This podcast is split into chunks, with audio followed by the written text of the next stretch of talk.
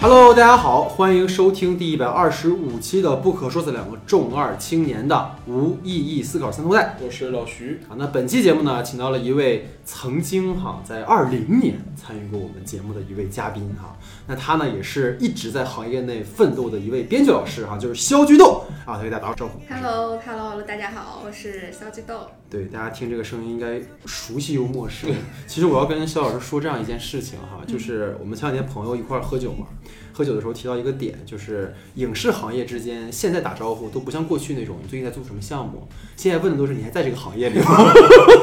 所以你最你还好吗？最近懂懂懂，还好，还不错，还行，还行我的天，够着。就这种话已经很凡尔赛了。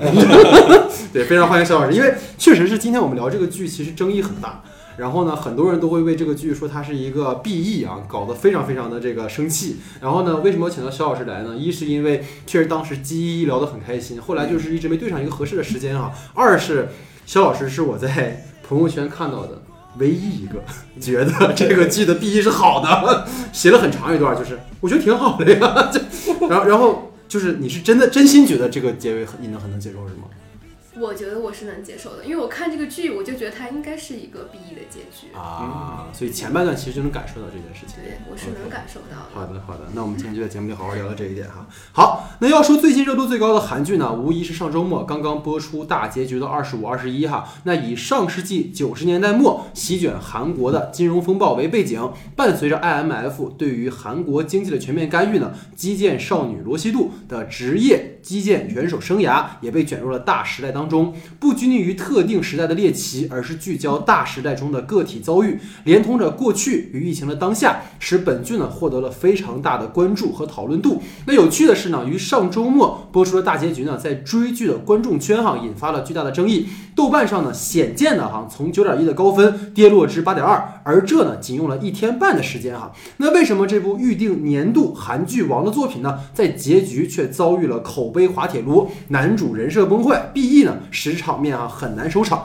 那今天呢，就让我们来好好聊聊这部争议不断的开年剧王二十五二十一。那惯例呢，还是先来介绍剧集的基本信息哈。二十五二十一的导演呢是郑智贤，他曾指导过热门韩剧，请输入搜索词 www 以及国王永远的君主哈。那编剧呢是曾担任鬼怪啊阳光先生编剧金银书的作家助理的这个全度恩，他曾与导演呢合作过这个请输入搜索词啊三 w。那演员方面呢，饰演罗希度的是金泰梨。他能凭借《阳光先生》哈提名第五十五届百想艺术大赏的电视最佳女主角，并凭借《小姐》呢获得第三十七届韩国电影青龙奖的最佳新人女演员奖。那饰演白一镇的是这个南柱赫，他曾凭借呢在《安室城》中的表演呢获得了第三十九届韩国电影青龙奖的最佳新人男演员。饰演高幼林的是金智妍，她是韩国女子组合宇宙少女的成员，曾凭借在《你的管家》中的出演呢获得第一品牌大赏二零。一九年最受期待女演员奖。那饰演文志雄的是崔显旭，最为观众所熟知的呢，作品是这个曾主演了四季的网剧哈，叫做《实时爱》。那饰演池胜婉的是李周明，他曾在《机智的生活》第一季里哈有过客串，饰演宋导演哈。那饰演罗西度母亲申在京的是徐在熙，曾在《奔向爱情：你是我的春天》中有过精彩出演。饰演罗西度教练的是这个金惠恩，曾出演过《阳光先生》《密会》等作品。那节目开始之前呢，还是希望大家多多关注哈我们的微信。公众账号 S D 的光影不污。那四月内呢，这个内地的院线啊，受到疫情影响颇为冷清。下周呢，我们会推出本周末上映的《神奇动物在哪里三》邓布利多之谜的节目。后续的节目更新呢，还请各位关注我们的公众号和播客平台的消息哈。那近期节目呢，依旧会在喜马拉雅的开聊平台进行直播。有兴趣的朋友呢，可以来直播间收听。另外呢，想加入我们听众群的朋友，可以在公众号的后台留言，会有人拉您。那如果大家喜欢我们的节目啊，还请在这个泛播客平台收听后，帮忙点击关注、订阅我们的专辑，并帮忙在节目的评价上打个五星好评，谢谢各位。那么节目正式开始之前呢，还有一个事儿跟大家说一下啊，因为最近。上海的疫情非常严重哈，所以说我们也搜集了一些信息。如果各位呢有上海的朋友，或者现在各位就身处上海呢，我们会在我们的整个的评论区，就是在下面的那个呃节目介绍下面呢有一个腾讯的文档网网址哈，然后这个网址呢是上海的一个物资团购的一个消息的汇总。所以说大家如果说有朋友在上海，或者现在各位有在上海，然后可能在抢菜方面比较困难的，可以说去点击这个网址看一下。然后另外呢，就是最近还有一个事儿啊，就是这个呃很多地方的疫情呢，导致很多这个宠宠物扑杀的问题哈。所以说各位如果也有这方面困扰的话，我们这里也给大家一个长图哈，可以根据长图，然后呢去保护自己家的宠物哈，不要受到伤害。那下面进入到我们正式的话题讨论环节。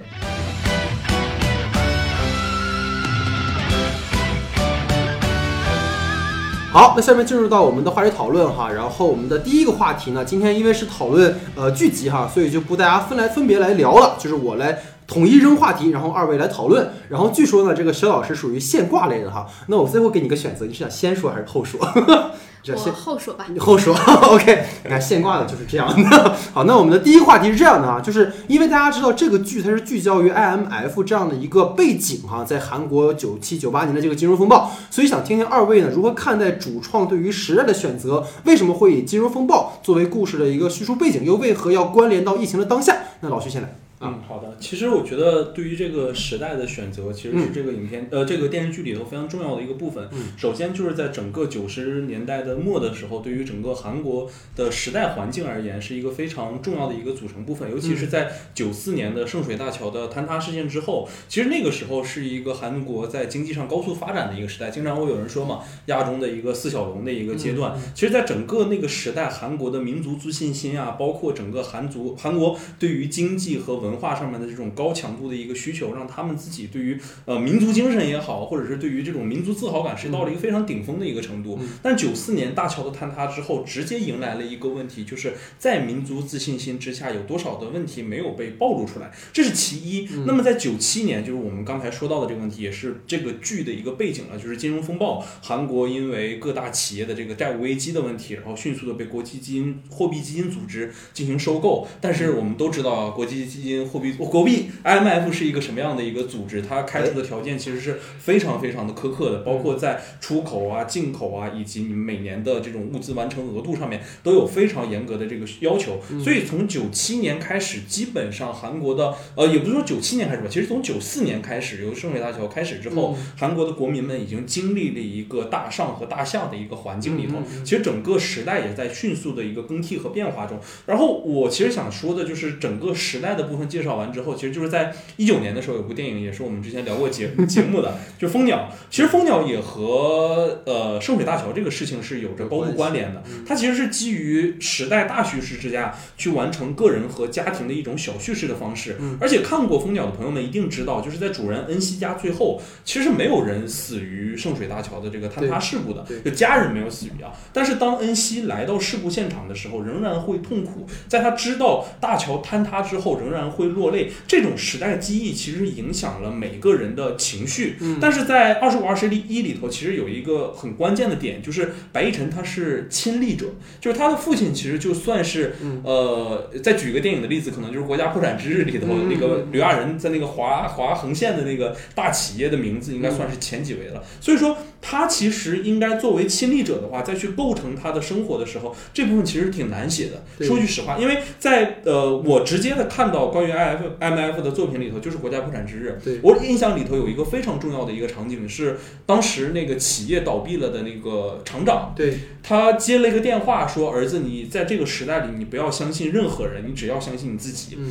然后他在就是看起来特别父子温情的一个画面，但是在转瞬间把电话挂了之后，又在指着旁边的那些东南亚的工人说：“你们要赶紧干活，不要休息。”其实你就能发现一件事情，就是金融风暴这件事情已经完成了对于所有在那个时代里的韩国人的一种异化。但其实我觉得，就基于本剧而言，你说这个是在讲 IMF 的事情吗？它里面有没有？一定有。有的话也有两个方向可以去分析。第一个方向就是他妈妈那个现金事件，这个事件其实挺有趣的。它是韩国所有的政界以及文化界的人士组织了一起，就是牵头引起的一场现金事件。因为要去挽回国家的这种赤字和亏损的状态，嗯所以大家大量的去，因为当时的货币还是以金本位为主，对不是那种对对石油或者资源类的本位为主，所以大量的去收购黄金是收购黄金，然后把整个国家的资源给它累积起来，这是第一件事情。那么第二件事情就是，当企业倒闭，大量的企业开始发生什么被人做空啊、倒闭了的之后，那那些企业主们该如何面对负债问题？那么白亦晨，我们的男主在这里面其实就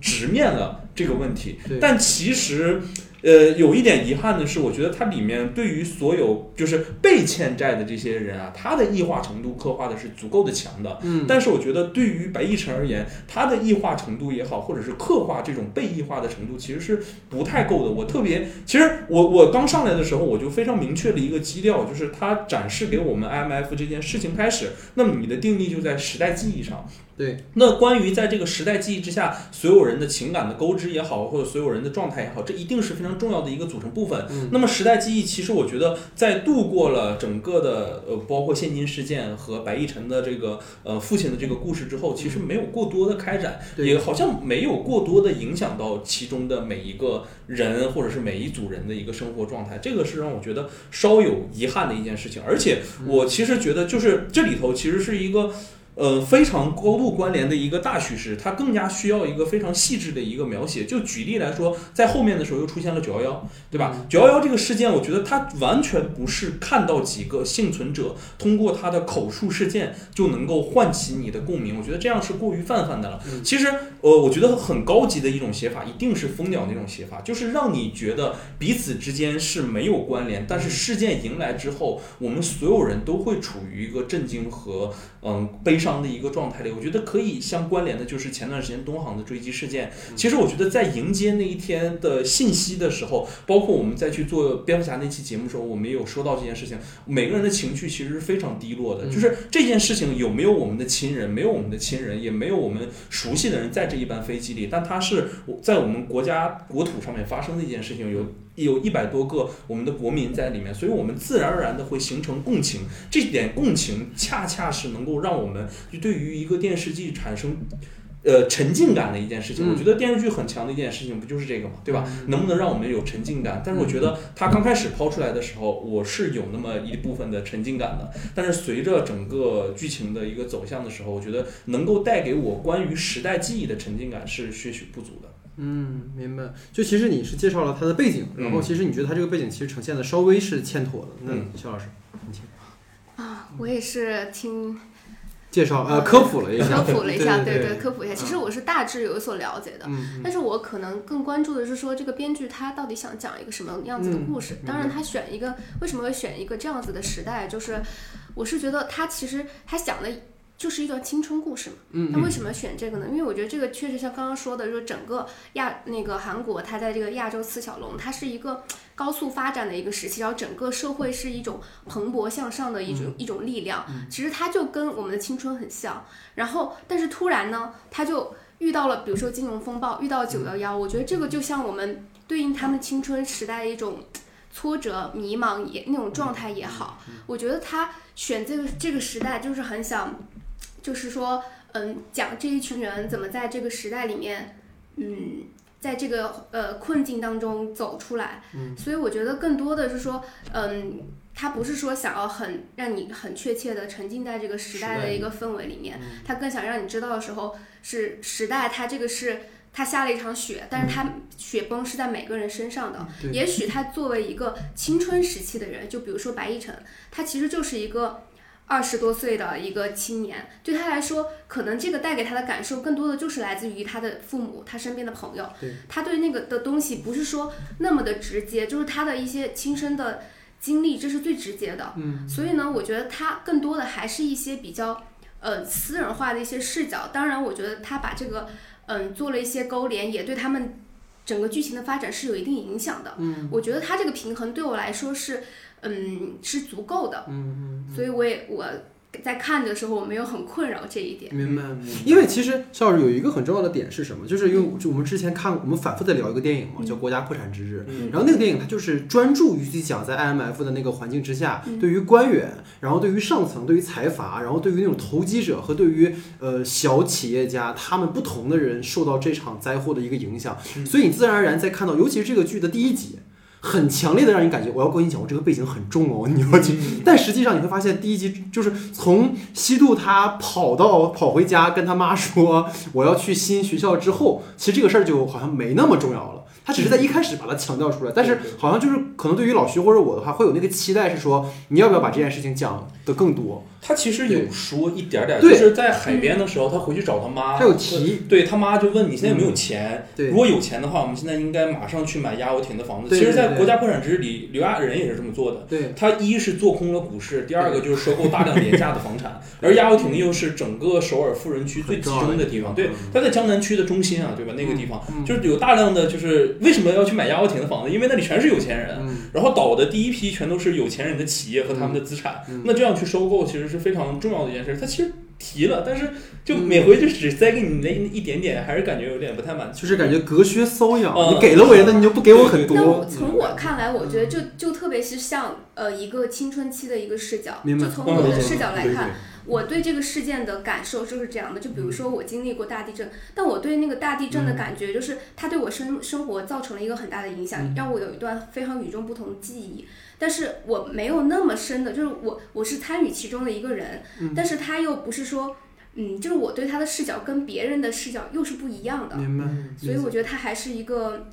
嗯，视角的问题吧。就是它不是说我要一个宏观的，我要去整整个展现那个。时代。我觉得这个没有办法在一个青春片中很好的得到扩张，因为它毕竟不是一个带有批判性啊或者怎么样的，它还是一个，嗯，用一个独有的角度去看这个事件的一个，没错，方式。嗯，其实我觉得特别好，因为我觉得我我想跟二位分享的点，恰恰是在二位呃之外的一个角度，因为其实呃老徐是结合时代背景去聊的嘛，嗯然后肖老师可能更多的是想讨论说他作为一个青春类型，那这个背景可能只是想跟这个青春类型去挂钩，嗯然后我其实想聊的更多的是他跟疫情的关联。我觉得他为什么会在二零二二年的今天，当然这个剧拍的时候肯定已经是疫情之后了。为什么我感我我为什么这么感觉哈？因为它里面所有那个纽约的街景，就是白一镇去纽约之后，那个 P 那个 P 特效的痕迹太重了，就是景片嘛，对，我 知道肖老师可能不太了解，就是从二零年以后上映的所有的韩影，有一部算一部，只要有特效在里面的，都做的巨假，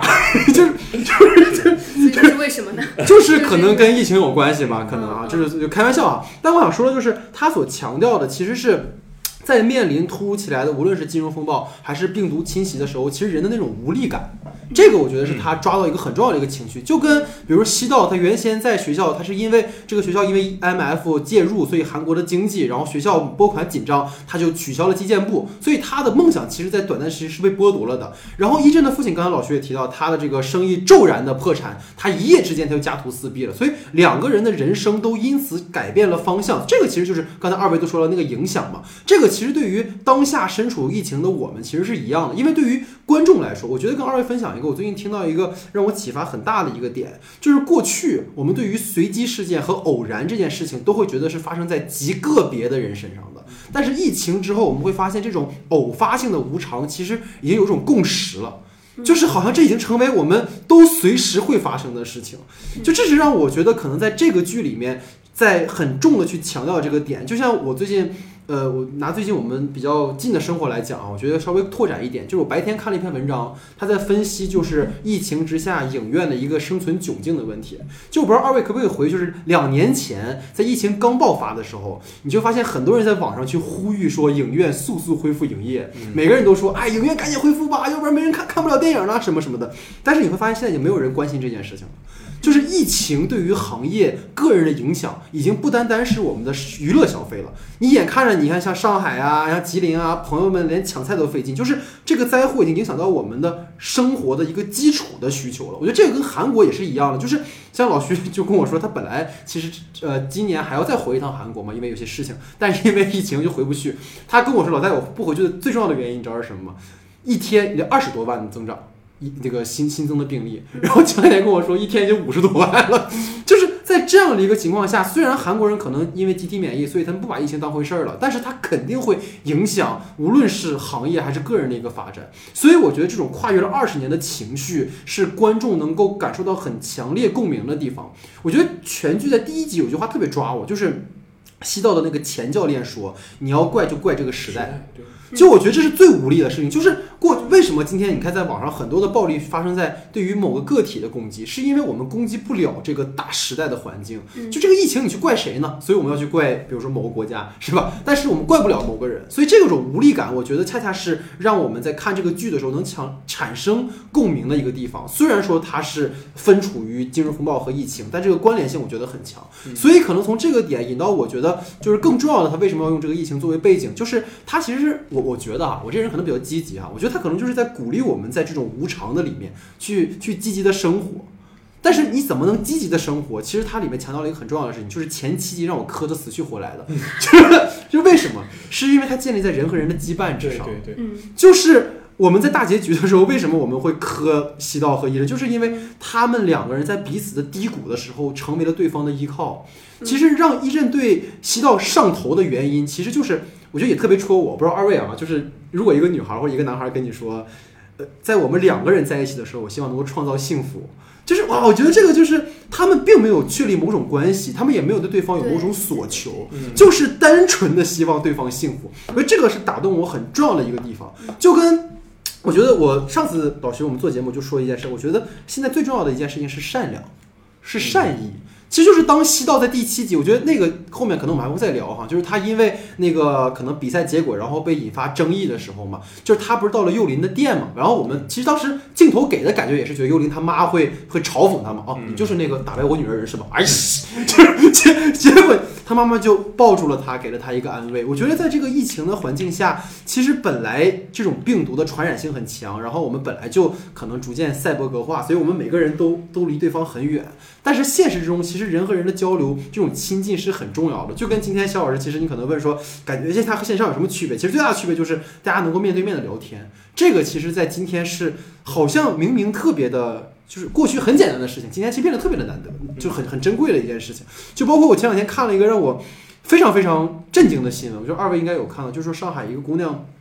说给他的父亲要送菜这件事情，然后要给了一个外卖小哥两百块钱，结果这个事儿就被网爆，然后这个女孩就就就自杀了。我觉得就是在疫情的这个环境之下，其实善意真的很简单，但这个善意对于他者真的是很重要的一个帮助了。所以最后的话，我觉得总结上来就是也想跟二位再讨论一个点，就是从故事情节的本身来说，刚才二位也提到了，就是疫情的这个部分的内容，因为刚才二位其实讨论的是关于过去嘛，他对于疫情这个部分的内容，他更多的就是为了告诉你说，从一 从西到他女儿的视角去带回到过去他妈发生了什么。但对于疫情的当下，其实我们看到了，比如说戴口罩，比如说测体温，嗯但其实你看到的很多是是很少的。我觉得这可能当然不是本剧的重点了，就像刚才说，时代都不是重点，嗯但是他既然给到了这个当下的部分，包括他也给到他女儿学芭蕾的这个部分，我就觉得他是不是应该再给一些这种铺垫会更好。所以关于这个部分，就是疫情的当下的呈现，想听听二位有没有什么看法吧？对，对，嗯，呃，我其实觉得是很，其实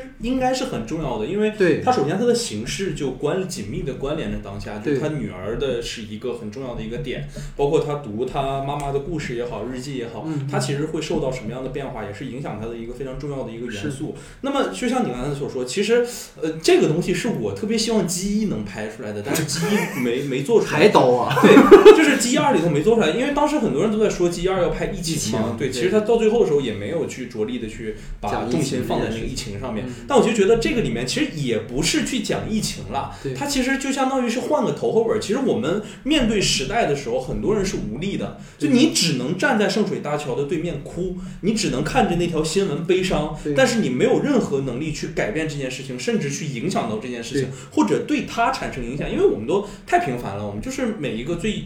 渺小的那个个体而已。那么我觉得他提供的一个方法是什么？就是虽然我们经历了 IMF，对于韩国来说是一个最重要的一个创伤和创击，嗯但是我们仍然可以像你所说的，我们找到人与人的羁绊，我们仍然找到能自己产生共鸣的一个人。嗯那么 IMF 是可以过去的。那么觉得疫情其实就相当于是他在面临当下我们的这个时代的时代困境的时候，嗯给出这样的一个剧，让我们再次去通过那个可能是我们的头儿，通过过去去产生一些启示。嗯一切的事情都会过去，但是我们是需要去重复那些美好的回忆，嗯才能忘记痛苦。这是里面的一句台词嘛？对对对你如果一直在那样的一个痛苦之中，一直在那样的悲伤之下的时候，你永远没有办法过去的，对对吧？？对，肖老师呢？嗯，对，其实就关于说这个剧里面呈现的疫情的呀，其实在，嗯戴老师说之前，其实我也没有太意识到这个问题，因为我觉得它的，呃，现代只是一个过去的影子影子。嗯，对，其实它当然涉及到这个的，我们现在就已经身处疫情了，这就是我们时代给我们的每个人不可不可磨灭的一个东西。所以我就说它里面体现的那些东西，我倒是也没有希望说它要把它呈现多好，因为它这毕竟不是一个他女儿的故事。我觉得至少这个片子它给我的一个很很深的一个感受，就是说我们就是对时代是是无力的，但是我们能够做的是说我们在这个时代里面怎么样能获得我们自己想要的那一部分东西，这个是让我觉得这是一个很好结局的最重要的一个原因，因为我觉得。嗯，怎么说呢？这当然，这包括这个空难呀、然后包括这个疫情，就是哪怕我们可能没有很呃是直接的，就是比如说直接的被被封啊或者怎么样的，但是它对我们人每个人的性格、每个人的呃心里的感受就是会很不一样。就是这个主角白一晨，我觉得其实要说这个背景最大的一个影响，我觉得就是他其实塑造了白一晨和和这个呃罗西度这两个人，就是白一晨他性格里面所带来的那些那些不自信、那些敏感，就是他从一个高处跌落，这个是时代给他性格造成一个很大很大的冲击是。他是一个高高在上的公子哥儿，他曾经那么自信，然后他有很多女朋友，突然一下时代给了你一个巨大的打击，然后我觉得这个东西是导致了他今后没有办法，就是很嗯直接的很。非常坦然的去面对他自己的感情的很重要的一个原因。对当他再次面对这个巨大的一个灾难的时候，我觉得他是有心理创伤的。就像有一种说法，就是说有时候你看到一些悲剧的时候，你没有办法再去幸福，就是没有办法过一个开心的一个人生，就就感觉会很对不起那些难过的人。就像我今天听到了很多我上海朋友、他们说的那些，嗯。就是那些让我觉得很揪心的事情，然后我现在就觉得，哦，我我已经没有办法很坦然的去、很快乐的去生活，或者是去分享了，因为我觉得这个东西会对他们造成伤害，同时又会对我造成一个很大的负担。嗯，这个就是，所以我觉得就是这个时代，嗯，给我们最多的东西吧。但是，嗯，这个剧让我觉得非常喜欢的一点是，它非常的正能量。我觉得这个东西不是说你 BE 了，它就是一个非常负能量的事情。我觉得每个人其实他都在追求自己想要的东西，其实他们都没有变过对。我觉得他每个人到最后，他其实都是发光的。对对对，他在每个人的职业，就是包括他最后那个白一成，他给他父母买了一套，就是真的买房子还清了负债。我觉得这个对他来说就是最好的一个。一个结局对，然后包括罗西度，他也是，他拿他拿到金牌，然后每一个配角，我觉得他们都依然活得非常的闪耀。我觉得这个剧想要表达的，其实也就是这个意思，就是我们的人生经历，我们的感情可能只是一个小阶段，可能有些人是陪我们走过的一个小阶段的、呃一个人，但是我觉得他们给我们的能量一直都在，就是说我在今后我们俩就算是分开了，就在今后的一个一个日子里面，我能够觉得这个东西一直在给我能量，我觉得这是让我最嗯、呃感感感同身受，也是最喜欢的一点吧。明白。嗯，明白，就是肖老师已经聊到我们的最后的一个话题，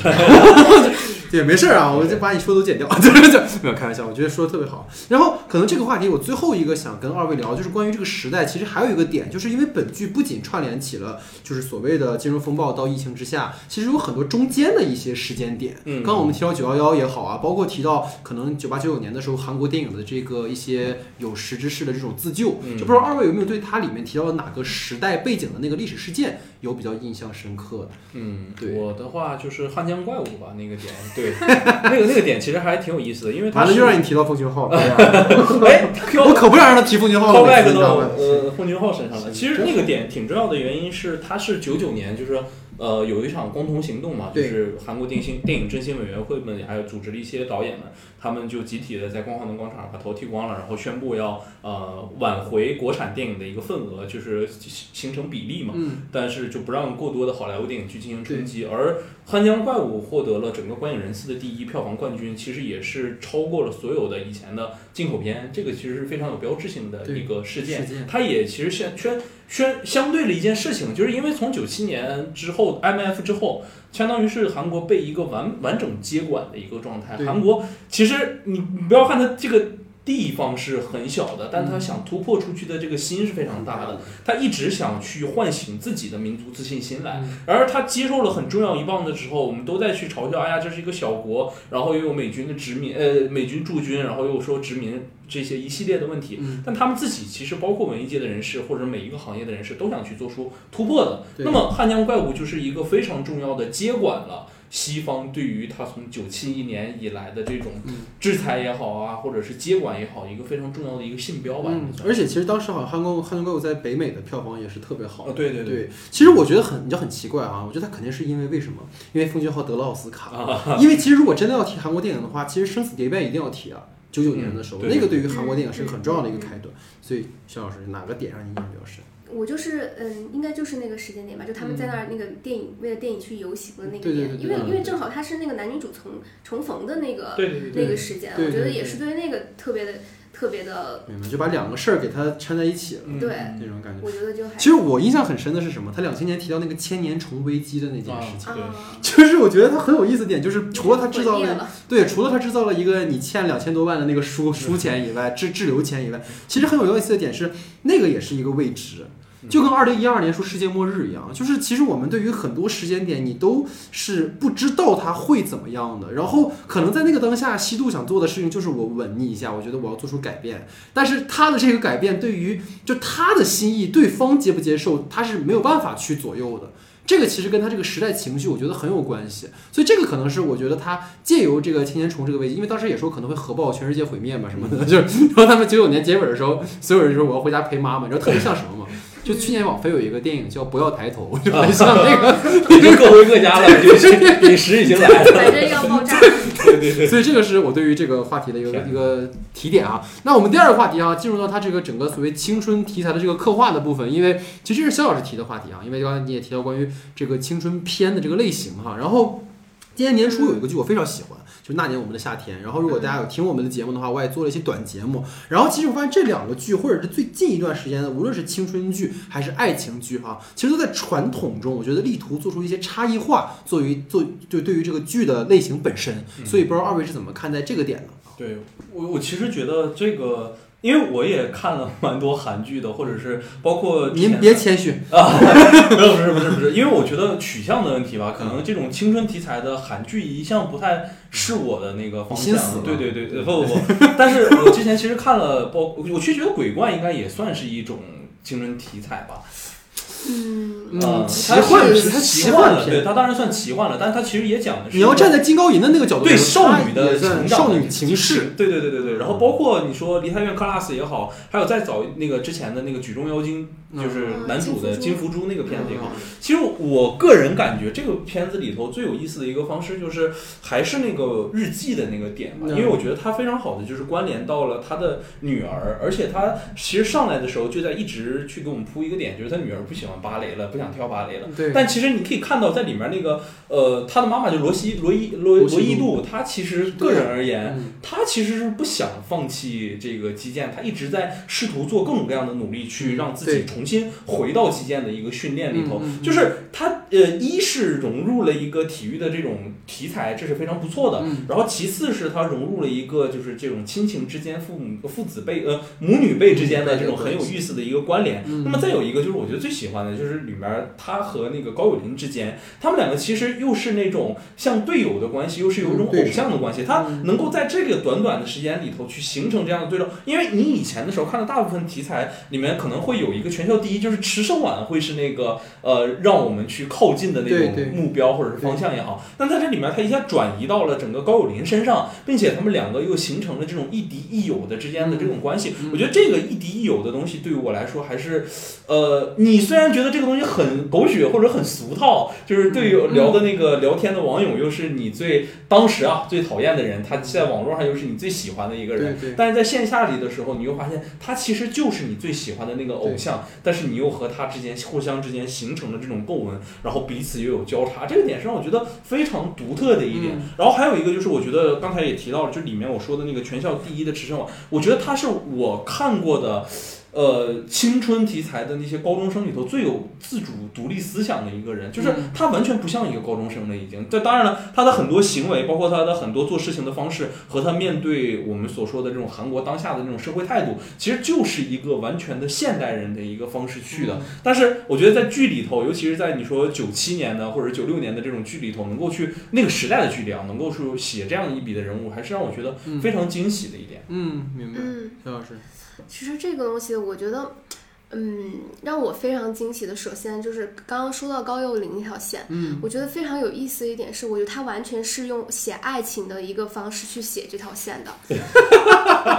是的，是的，对，这是让我觉得非常惊喜的一点。但是我觉得并没有任何的不适，你没有觉得他是在卖对腐或者怎么样，他非常的真诚，但是又很好磕。就比如说他送伞的那个地方，我觉得这完全你要放在一个爱情剧里面，这是一个非常浪漫的桥段。就是说男女的话，在过去可能会有点俗套，但这就看起来就很好。对，我就觉得就它其实还就是一个很浪漫的一个一个桥段。然后我觉得把它放在这两个女生的之间，她们两个又就真的她，我觉得她精彩的就是真的是不是那个爱情，因为其实爱情开始的非常的晚。我觉得她这个地方，整个青春它是一个很多元化、多视角的，因为我觉得她并没有说。嗯，虽然他们俩是男女主角儿，但是他周围的每一个配角儿都非常的饱满，就是他是有血有肉的。就刚刚说的那个班长，我觉得那个班长是最触动的我一我的一个角色，因为青春是什么？青春，你说爱情、友情、亲情，我觉得这些嗯，只是一部分。就是我在我青春期的时候，我经常觉得，就是我我想要成为什么样子的人，我想我未来在社会上有什么样子的一个立足之地。我觉得这是我经常很困惑、很迷茫、很想很想去做的一件事情。我觉得这个班长，他就给了我一个这么的一个，嗯。例子吧，就是我觉得他他就是比如说他最后他就是为了那些差等生去反抗那个整个体制，反抗那个学校，就觉得他坚持的是自己的正义，因为他相信他自己未来要成为一个这样子的人，他坚他坚信我的青春应该是这样的，就包括那个呃罗西度他不是有一个同门吗？他不是放弃了击剑嘛？我觉得他们最后翻过学校那那一个那一个墙、那个那个栅栏的时候，我觉得这个他真的非常的有高度。这个编剧其实，因为他讲的是青春，它不是一个嗯、有固定模式的，它可以是那种独木桥，对你，你青春那个一那种我们看的那种疼痛青春，可能是一部分人的青春，但是大部分人的青春就是它是各种各样的。有的人可能一直都在学习，他的，但是他每个人他在青春中都是有一个闪光点的。我觉得当他们翻过那个栅栏的时候，就是他们青春非常闪耀的一段时间。就包括说他的那个文志雄，就那个人，他他其实是活得非常自在的一个人。就我身边就有这样，他就有那个自信，而且他一定能发展的很好，因为他从来就没有怀疑过自己，他也没有觉得哦，我一定要读书，我我读书就是我的唯一的出路。我觉得他让我觉得这个每个人人的青春都非常的可贵，非常的有闪光点，每个人都是在青春里面闪闪发光的，就包括那个高幼霖，他。为了自己的家人，他看起来很苦。我觉得可能有一部分人青春也是这样的，他有些是经历过一些苦的，但是就是最后每个人都获得想要的自己的人生的时候，对你就会觉得真的是，嗯，虽然成长的方式不同，但是嗯，我们都变成了更好的人。对对对。其实我觉得二位说的都特别好，我觉得总结一个点很有意思啊，就是你们没有发现这两年爆款的韩剧有共同点，就是导就是编剧特别善于总结套路和利用套路。就是明明很套路很俗，但是他改了一个模儿之后，你就会觉得，哎，这个还挺好看的。就这个为什么？刚才你看你也提到那个点，就是说他那个散的那个点嘛，其实放在他的那个氛围之下，尤其是我觉得这里一定要再夸一个，我觉得大家一定会有有共识，就是泰迪演的太好了。嗯，就是泰迪把这个角色的那种、那种、那种、那种青春时候的那种，哎呀，那种怎么怎么形容这个词呢？新鲜，或者是说活力。活力那种感觉，就是完完全的展现出来了。尤其是当你知道他三十二岁了以后，对，就是对然后对，我觉得有个点就是刚刚我说到这个套路的问题哈，因为如果二位有看过那个《那年我们的夏天》，它里面其实设置了一个学霸和学渣的爱情，就是无论你是男学霸、女学渣，还是男学渣、女学霸，其实都已经拍烂了。我们随便点《恶作剧之吻》啊，那些年我们一起追过的夏，那些年我们一起追过的女孩啊什么的，就是可举的例子就是数不胜数。但是我觉得《那年我们的夏天》厉害的地方就在于说，它借由一个电视台拍纪录片的这件事情，把曾经只属于两个人的那种青春的故事，变成了一个银幕上人皆可磕的 CP。就这种处理方式，就会让我们感觉有一种解构的意味，就是它对于传统那种青春剧，其实有对于它那种套路的一种自我的这种解构也好啊，调侃也好，尤其是我大家看那个剧的时候。对不起，我老提这个剧哈。他十年后，他们两个人其实经历了热恋、分手、重逢，就是面对着曾经作为银幕 CP 的形象，其实他们要重新去审视他们的这段关系。这个是我在过去的剧中是很少看到的。其实二十五二十也是。刚才其实老徐提到那个日记的那个点哈，就是如果光提到看母亲的日记或者信件，然后回忆到了过去的话，这个梗其实太烂了。就太多了，就是老徐那天昨天跟我提说那个智允熙嘛，包括有一个韩影，大家应该都非常熟，就是最近刚刚结婚的孙艺珍的那个《假如爱有天意》，其实都是这种嘛，就是女儿看到了母亲的信，然后叭叭看到，哎呀，我母亲曾经，嚯，我的天，是这种感觉，所以这种。点其实是很常见的，但是不同的地方在于什么？就是刚才二位可能没有涉及到这个点，就是他本剧里面女儿采用了一种打破第四堵墙的一种处理方式，就是女儿其实是作为观众的视点去对于母亲的过去进行一种评论的。她很厉害的是，她直接把观众想吐槽的点就说出来了。我印象很深的有两次，一次是那个一阵许久未见西道之后，这就刚才其实那个提到了嘛，就是他俩好不容易遇到了，结果西道说一起吃个饭啊，好呀好呀。一去之后，哎，这是我男朋友，什么？就是突然就跳出来给了一个他女儿的镜头嘛，就是 what 就那种感觉。然后现在就是把观众想说的说出来了。还有一个就是刚才我们提到，我觉得这个剧里做的很大胆的一个点，就是那个刚才说那个跨年嘛，就两千年千禧年的时候，然后不是西道亲了一下他嘛，然后回来之后，结果就是大家知道白一镇做了一个很不好的行为嘛，他就是我什么不接受、不拒绝、不 就是不负责，然后。然后就看到西道在里面哭，这个时候导演，我觉得编剧也是导演可能一起想的吧，他就让直接让女儿回到了那个时空里，他直接去去安慰他自己的那个呃妈妈，然后又又出去冲到那个楼梯下面去骂白一阵，就是这个情节让我感觉特别像，就是他在代替观众去把观众想说的说出来。我觉得这种处理方式其实是能够让观众在看的时候排解一些负面情绪的。就如果这两个情节，二位想，如果说很正经的去讲的话，就是比如说我们就是这场戏，然后白一阵看到说，哎我操，西道有个女朋友了，观众肯定会想什么玩意儿这是？但是他带有这个视点之后，他就把这个东西给带了一点调侃的意思，就是我我来说我有什么问题，就这个对，就他自己带这种弹幕，就这个就是我觉得他在无论是这个剧还是说那年我们的夏天都在做的一件事情。但其实这个嗯是浪漫体质先哎你对你哎对。开始就要提了，其实肖老师你可能不知道，因为前两天我又补了就是 Melo 嘛，然后我看完之后，我就跟老徐说，能不能单独做一期节目，被他被他驳回了，因为没有那个契机嘛，就是现在突然做 Melo，但是今天就让我找到这个契机了，你看他替我说了，就是因为 Melo 里面也有嘛，就是他其实，尤其是 Melo 最后一集的时候。那他真的很牛，就是他看似是在讲他们的那个新剧，但实际上他讲的这个新剧串联起了他这个剧里面所有的男女关系。然后他在调侃里面所就包括那个就是我们说这个女主，他他俩在那个街上去模拟说，呃，我们如果是情侣，我们会怎么样？然后最后他俩那个接吻，结果是借位的那个部分，哇，Melo 真的太牛了。好的，好的，好的。对对对，一定一定。我还没有看完呢。我一定要看完，我的天，上头太上头。这一定要看到最后一集，Melo 是可以看到。一定要看到最后一集，太好看了。就是，然后我刚刚其实就是说有一个点，就是刚延续说这个信的这个点哈，我觉得有一个东西方的差别。就不知道二位有没有看过一个美剧叫《老爸老妈浪漫史》。最近出了一个衍生剧集，就为什么要提这个剧？就是《老爸老妈浪漫史》里面也有，就是说儿女听到关于父母的青春往事。但是有一个很有意思的区别，就是《老爸老妈浪漫史》里面是老爸自己亲口跟儿女说：“我曾经睡了你什么什么，我曾经怎么怎么样。”但是在东方的叙事里面，你会发现妈妈有一集就是西渡，她有一个旁白嘛，就是中年的妈妈说：“呃，我知道我女儿在看我的日记，但我希望她借由我的日记看到我的青春时候的爱情和友情。”其实我觉得是东西的区别，就是东方的可能家里的这种会更加的委婉，嗯，但是西方就会很直接，就是啊，我我当年跟你跟你阿姨睡了，就那种 那种感觉。所以说这个是一个很有意思的一个差别。然后再就是最后跟二位提到就是那个女二的设置，我觉得刚才借由呃肖老师说的，我觉得再延伸一个点，就是在前半段为什么我们会觉得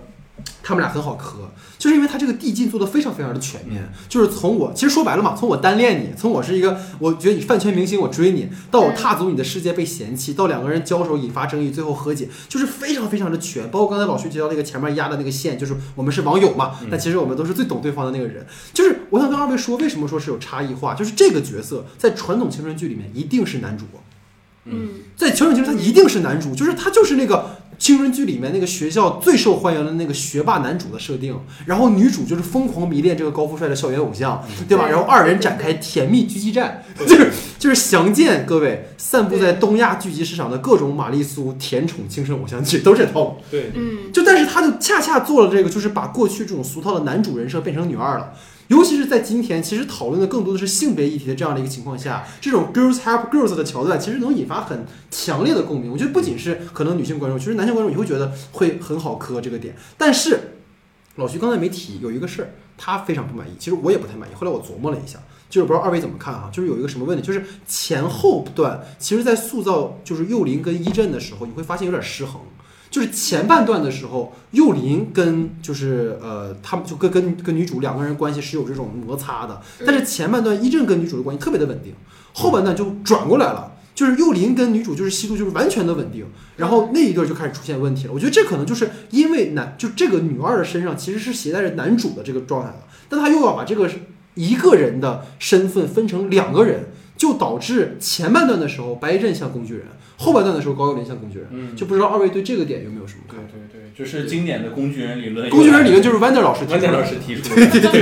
然后呃，首先就是我觉得呃，你刚才说有个特别好的地方，就是关于那个高幼林的设定。其实冲看这个剧刚开始的时候，好多人都冲着南柱赫去的。对对，因为他在韩国本土的电影电影视剧市场的时候，热度挺高的也挺。帅然后你仔细想想这件事儿，那个呃，金泰梨一上来的时候，书包一扔，然后跑出去要见他一周中最想见到，的人对对对对，所有人都以为是男是男祝祝贺然后啪一个视角一个镜头切过去之后，你发现哎，怎么会是个女的？对这块儿其实就做的我觉得很有意思，他就是在反你的预期嘛对。就大家都知道我男主贺，那我男祝贺往后展放，我现在不告诉你。男祝贺是个骑自行车的旁边路过的路人，过的那个人，送帽子，你知道吗？不小心砸到了，那就成他了。对对，其实这个点是挺有趣的一个地方，而且是我觉得他做的时候就一直在去强调这种，我可能会把前段前半部分的这个男主身份一直往后抛，我就不给你看这个。对但是它里面又是一个非常重要的一个元素。其实后半段的时候，我最不满意的不是说呃幼林工具人幼 幼林不是说幼林的前后的这个嗯比例问题，我就觉得幼林在后半段的时候太像一个工具人了。嗯，基本上就是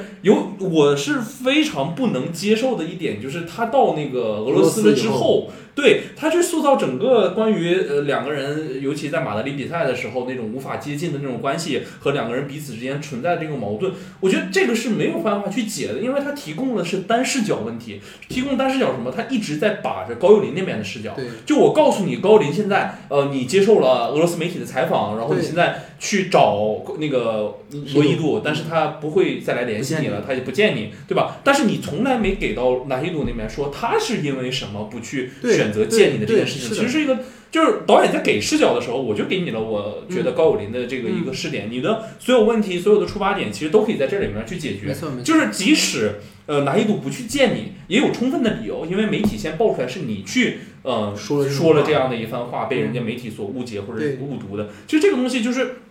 太我我个人啊，就只是我个人的看法，我就觉得他有点太快了，或者是嗯太利用他这样的一个身份去做出这样的一个不同。其实我个人觉得，因为他出现的集数大概是在十五集左右嘛，对对，我总觉得在那个地方再铺这个其实是有点满了。我那个时候满心的就在等一件事儿，就是你和男主戏要怎么往下喷，怎么这时候还在聊媒介？我个人就有一点儿就是按耐不住了这个而且。其实我们就是徐老师，我们之前之前也也聊过，就是说十四集其实特别好，嗯，就是在十四集结束就挺好的了。对为什么要拍十五、十六集？十五、十六集感觉赶上一部驾驶我的车的长度，你知道吗？三个小时。所以你怎么看这个点？哦，就刚刚嗯说的这个点啊，其实我的理解是，我觉得他从来没有怀疑过那个。啊，对，当然对，他没有我觉得他其实就是他最后不去见他，是我觉得是怕影响他们比赛。对对对，其实我觉得最后他们俩的那个拥抱就已经把这个东西给解了。没解释。对虽然确实你说的也是那个点，他最后还又强调一下这个媒体的或者那个东西，我觉得可能也就是给他们最后那个互相信任的那个，给给他最后那么一个。嗯，设置的一个小小小的一个困难吧。嗯，之所以我觉得会造成这种割裂，是因为我觉得他在从开始在写这部剧的时候，嗯。他就并没有想说我要写一部爱情剧，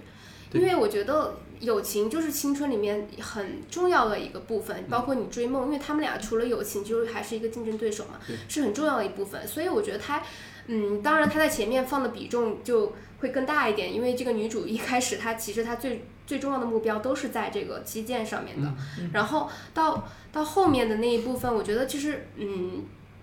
就是这个男主，我所以我所以我就说后面他就其实谈恋爱就谈了两集，我感觉对是两集吧，就谈了两集。其实我就是觉得他并没有把它当做一个很重要的，因为韩剧说实话，他已经对这个爱情剧已经摸索出来了一个非常非常。呃，工整的套路了，就是他知道怎么在哪里可以抓观众。比如说我第八集我就给他接吻，他就是观众就是喜欢看。但我觉得这个编剧他就不要那些东西，我觉得他就是刻意这么做，他不想要这些东西，因为他想要的是说，我的人生就并不是说我的爱情是满的，就是我爱情，因为其实现在国内是很多线，就比如说，嗯，最近热播的那些男男主女主，他其实就是一个庞然大物，他们俩这个爱情基本上快把这个剧撑满了，所有的配角全部都是一些没有灵魂、没有肉体的东西。工具人，对。对我觉得那个才叫真的是工具人。啊，对，我觉得反而是他把这些友情线放在了一个很重要的位置。这个两个女孩儿，就包括其实一直到就比如说他被嗯说他规划嘛，说幼龄规划就变成卖国贼，他们俩一起逃的那段，我觉得其实是非常动人的。就他们的这个感情线一直都是一个，很很饱满的一个状。态当然到后面后期可能他们嗯因为嗯走走散了，他要给一些余地给这个爱情线做那个，他可能确实就没有那么的重要了显得。但是我觉得整体来看，我还是觉得他这个友情线写的很好的。嗯嗯嗯嗯，对我理解，我理解，包括就是我觉得他就为什么最后可能我后来到最后我想说他不构成一个问题，就是因为他在展现的就是黑豆他整个的一个人生的一个发展的脉络。他在十八岁以前，他所面临最大的问题就是我能不能成为一个拿金牌的击剑手，所以他在那个阶段最大的难题和要面对的人其实就是高幼霖。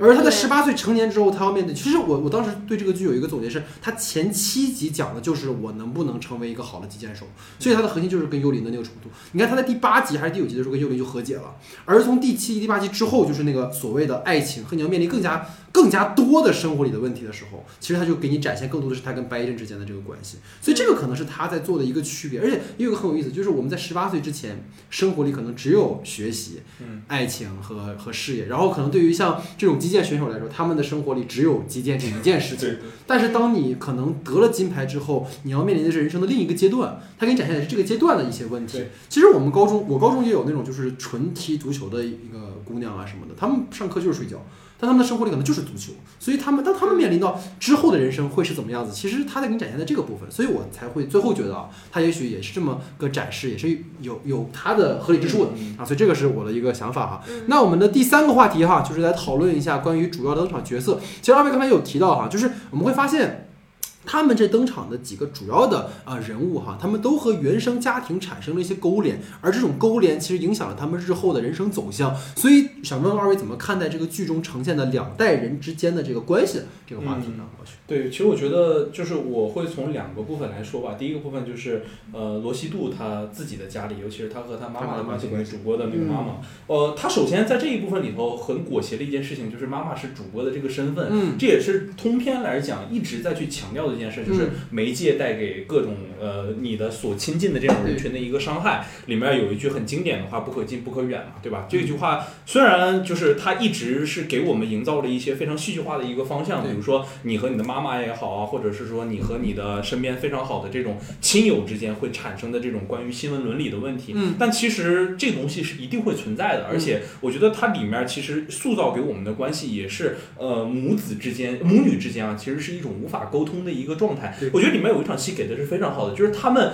前一秒还在说啊，我们以后多去爸爸的一个墓地，下一秒就因为这个事情我要。我要插一句话，我当时看到那时候特别想给他发微信，你知道吗？肖老师，因为他他有一件事跟这个一模一样，你记不记得？啊，对对对对，就是他跟他他跟他妈去看那个《你好，李焕英》的时候，看前一天晚上你自己跟跟自己对，说就，前一天晚上，就是已经在节目里 Q 了无数回了。就是前一天晚上看完的时候，还互相很感动，抱抱头痛哭，然后第二天的时候又开始吵起来了，就是这样就。特别像这个东西。呃，对对对，就是其实这样，就是一句话说不清楚嘛。你的呃，就是作为罗西罗伊罗西度来讲，他永远是和妈妈是处于一个个断断层之间的一个联络。但这种断层，其实我想透里面的一个关系是什么？就你其实可以看到里面的父亲永远是缺失的，对就是和他父亲的缺失是一样的，没有一个人能真正的和罗西度产生一个沟通和关联。是的就像罗西度说，最后认可他的人其实就是白亦晨，对对吧？就呃当然就是因为那段时间和高伟林的关系不是非常好，男主的戏比较重的时候，对你为什么会选择一个罗罗一晨？虽然我们不是考虑说年龄大的这个关系，但他绝对会起到一个嗯你缺失的父亲这样的一个角色在的。当然了，那个是可能说他是缺失父亲有点过分了，但是只是有那么一小点的这种影响因素，所以他会和这样的一个男性角色迅速的产生关联和产生关系。就我觉得是挺重要的一件事情。嗯然后还有一个就是，我觉得他也很重要，就是高伟林的这个原生家庭，他其实还真不算原生家庭，他他的问题就出现在这个背景太惨了。对就是他的家庭其实 内部很和谐对，其实内部是非常问题。就我说嘛，他根本压根儿就不算是原生家庭的问题但在高友林的视角里却呈现了和罗西度完全不同的看待家庭的一个方式。就如果说罗西度收到一个手机，他不会跟妈妈说啊，你把手机退了吧，我觉对那个得它太贵了。那个戏是很抓人的，就是一个孩子，他一个很。一个应该不能说孩子了，他因为很早的就得到了国际的金牌，对所以他的心智是比这个时代的成熟很多孩子要成熟非常多的，嗯所以他才会去想到更多关于哎呀家庭困境也好啊、嗯经济状况的问题。它里面一共提了两次关于钱的一个问题，一个就是可不可以预付那个退休金的一个事情，嗯，还有一个退休金，奖金那个翻译就是退休金，退休金啊，但我翻译是奖金，对，退休那个是金。退休金。啊，他预付退休退休金。这么离谱是的是的。啊，然后第二个就是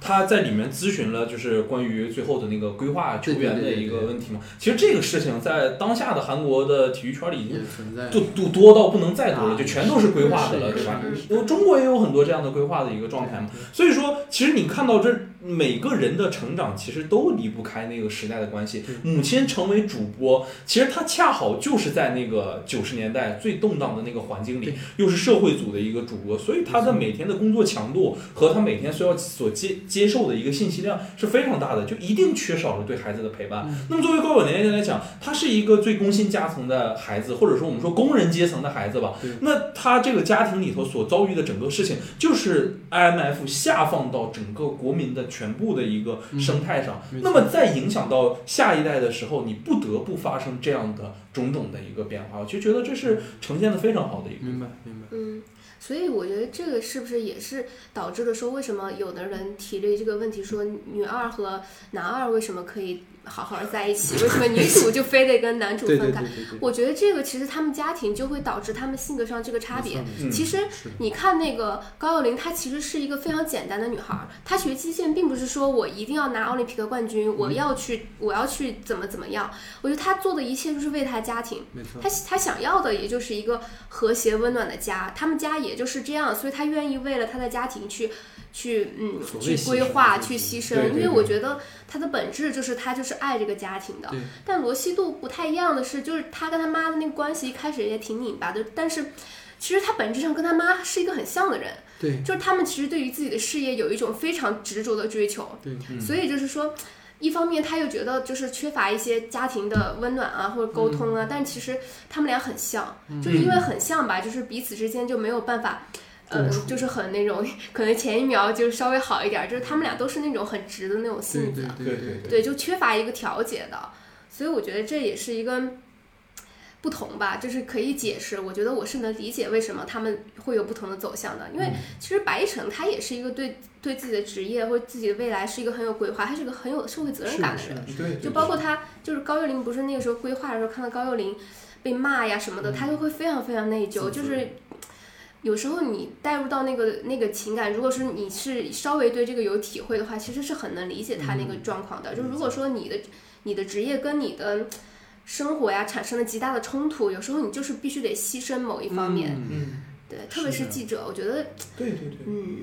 我觉得不仅嘛，就是包括像做编剧也好，或者做艺术工作也好，有时候就会跟现实有很多的关联。对，我当然我觉得记者本身更强烈了就是一个很强的，就他就就是一个很有社会责任感的人，对对对，特别是我觉得到他们年他们那个年代的记者啊，就因为我我看过一些关于记者的一些，他们他们其实都有自己的家庭，但是当他们知道那个新闻，他可以报道出来，这个东西是对社会对人民是有价值的时候，他就一定会往上冲的。就是因为我是学新闻出身的，我身边有很多师哥师姐，他们以前在做调查记者的时候，他知道那个东西是非常危险的，他们也知道他整个人投身进这个东西，对他自己的情感、他的心理、他的家庭是一个非常大的影响的，但是他没有办法，我觉得这是他一个人他的做的一个抉择吧，就是所以说他们是不同的人，就是罗呃罗西度和白一晨，他们对这个自己的事业有太强的责任心和追求感，所以他们没有办法牺牲，就是说他们俩都不是恋爱脑，对对对对。这就我觉得但是他前面的让你感觉他们就是恋爱脑，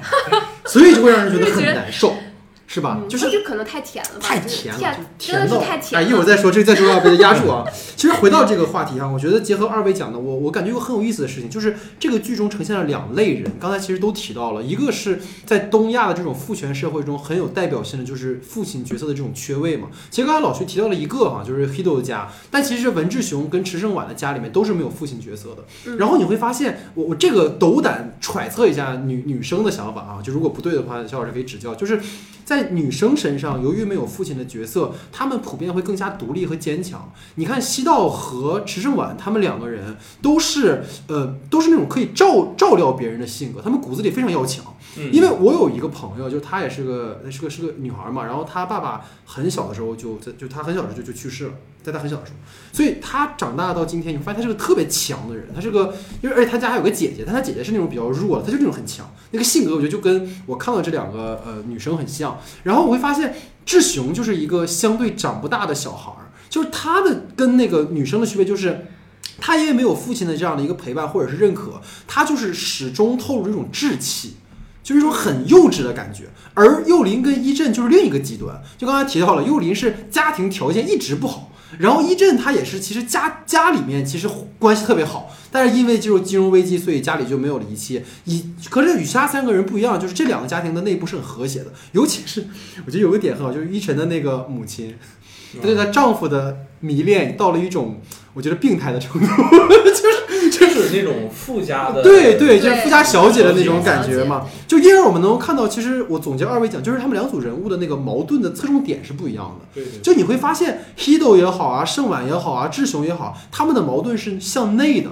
他们的矛盾是精神性的矛盾。就是西道他希望实现自我价值，他情他希望成为一个受人敬仰的一个击剑运动员。然后盛晚其实为什么刚才二位就是这个角色很有自主性，就是因为他在寻找的是我要成为什么。他说他觉得一切都很无聊，这是什么虚无主义？他为什么会觉得虚无？就是因为他的生活不需要讨论，不需要思考生存的问题，他可以思考我想成为一个什么样的人。对，老徐刚才提到，为什么这个人跟今天的人很像？因为这种问题在我们的印象当中，似乎在九八零年代出生的人是不能思考这个问题的但是他就可以思考这个问题。今天的我们在思考就是这个问题，为什么那么多人产生那种精神空虚，就是这个事儿。然后志雄也是一样，刚才其实肖老师你也提到，他也是一个我非常明白，我爱打扮，我爱给别人拍照，我想成为一个 idol。根本来说，他要获得的也是一个自我价值的认同，他并不是一种物质性的一种空虚导致的。但是相对来讲，幼林跟一阵的，就是他们的问题是外向的，他们的问题是一种物质性的问题，他们要要考虑的问题是生存的问题。那这其中有一点我不太满足啊，也不知道二位怎么看啊？就是幼林对于击剑的态度，他一方面其实是喜欢，但另一方面他其实是希望借由这件事情可以去改变自己的命运。我觉得编剧没有把这个点挖得更深，当然因为幼林不是主角了。我觉得幼林跟西道对于击剑的态度，其实前面呢有点展示，就是西道就是幼林一上来为什么看不起西道，就是觉得你他妈家里那么有钱，你其实根本就不敬畏击剑，你也可能就是为了追星才来的。但他后来发现。其实这个女孩不是，但另一方面，换句话讲，她自己就很纯粹嘛。我觉得这个其实是有很探讨的空间的，但我觉得这个好像没展开，所以不知道二位对这个点有没有什么补充？我觉得这部分其实可能可能还好吧，但我其实觉得真正困扰我的是那个罗西呃罗伊度的前半部分，就是刚上来的时候，他在原来那个高中，就是他那个老师不是曾经说过罗西度，就是说你你们这些家境都已经这样的人，你们还要学击剑，完完全全的是浪费时间嘛。嗯，但是好像他就是整个这件事情看起来，其实是在他去太良高中之前的时候，这是一个特别大的阻力。对，就是你的家境啊，你的这些问题啊，包括你的天赋啊，都是一个很大的问题。嗯但到太良高了之后，他发现他好像才是最有天赋和家境的那个人。这里面这个这个差别其实是挺大的然后再回到幼林那边，其实我觉得你说的那个点应该是在于让幼林在击剑这个事情上产生一丝摇晃。嗯，这个东西是不是才是最重要？但是我觉得这个对于可能击剑的体育生啊，我觉得是一个伪命题，就是他们只能靠这个东西。对对对对，他万一失去这个东西，他不像其他的人是有选择的余地的。那么我高考考也可以，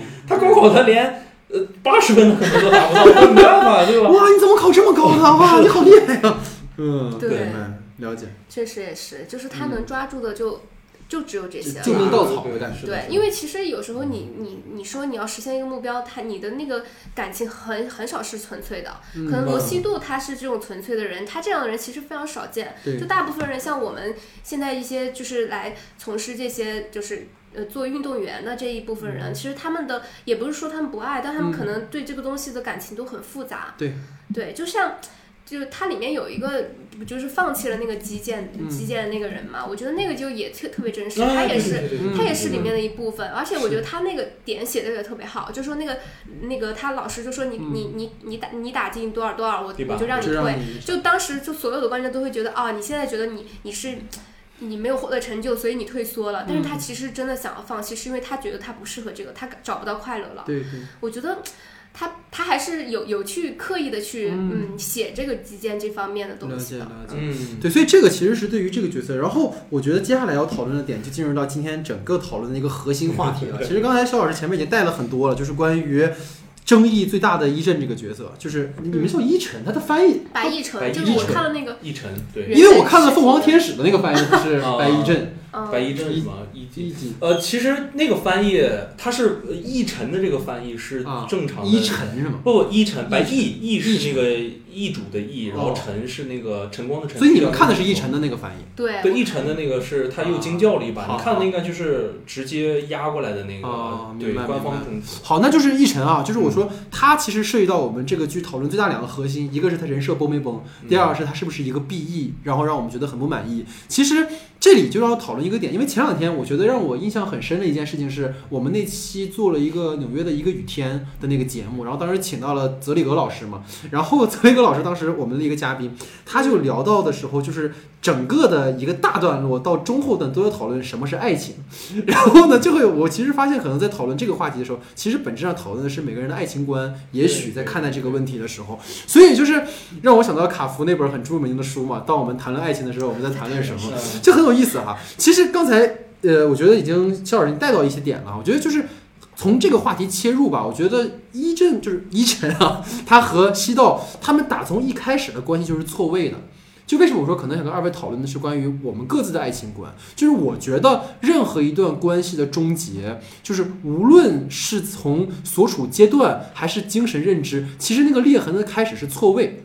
我觉得一晨可能和西道面临的就是截然不同的一个现实困境和矛盾，因为西道他前半段的理想主义源于他的涉世未深，而一晨他的一个低谷期的时候，他因为陷入深深的虚无，他需要很积极的能量来帮助他，赋予他所谓的希望和意义，所以这种情感让当时的一晨觉得哦，这个人很特别。但其实这种鼓励从一开始就是错位的，所以在后段的时候，我觉得导演给了一个很，就编剧给了一个很重要的点，就是从什么时候黑豆觉得我跟他不能在一起了，就是他发现我对你的呃所谓的关照让你觉得没用了，嗯，那个点我觉得是很重的一笔。对你就看来很想说话，您说您说，不是因为我我跟我朋友因为这个事吵了很久，哎呦太好了 啊，对，因为就是我们俩就他他就会觉得前面白一晨就是没有对这段感情做出任何的付出，嗯，就反而是这个女生一直在一直在付出，呃一直在付出，她是一个对感情非常直接的，他就觉得特别不明白这个、嗯。这个点，但是我可能。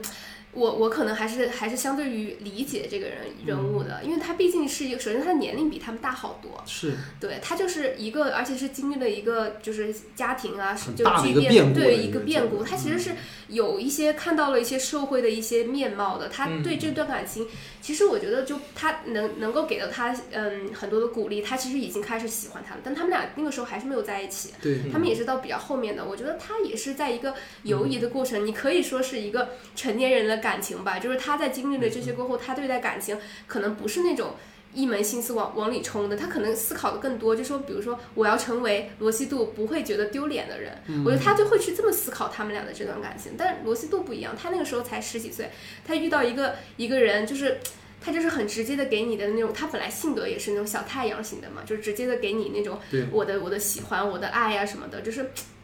我所以我觉得他们俩的这个关系确实他就有错位，就包括他们俩分手的时候，那个罗西度就说，其实你没有觉得一开始就是就说你你觉得是刚刚才有问题的嘛？其实他们其实心里明白，他们一直都是有问题的。对的。嗯而且就是那句话，我觉得很戳我，就是说，当我们感情好的时候，那叫爱情；嗯当我们感情不好的时候，那个叫负担。对对对，所以就是让我觉得很戳。就是其实刚才就是刚才说到的嘛，他核心的问题就是依晨面对的困境一直是很现实的，但是黑豆需要的爱情是很理想主义的那种爱情。我觉得其实黑豆是我男生啊，我觉得我个人啊，就特别想遇到的那种姑娘。原因是因为他面对所有的问题都是直接在处理的。嗯你发现就是当我有这个问题，或者我对你有这个情感的时候，我会直接问你到底怎么想的。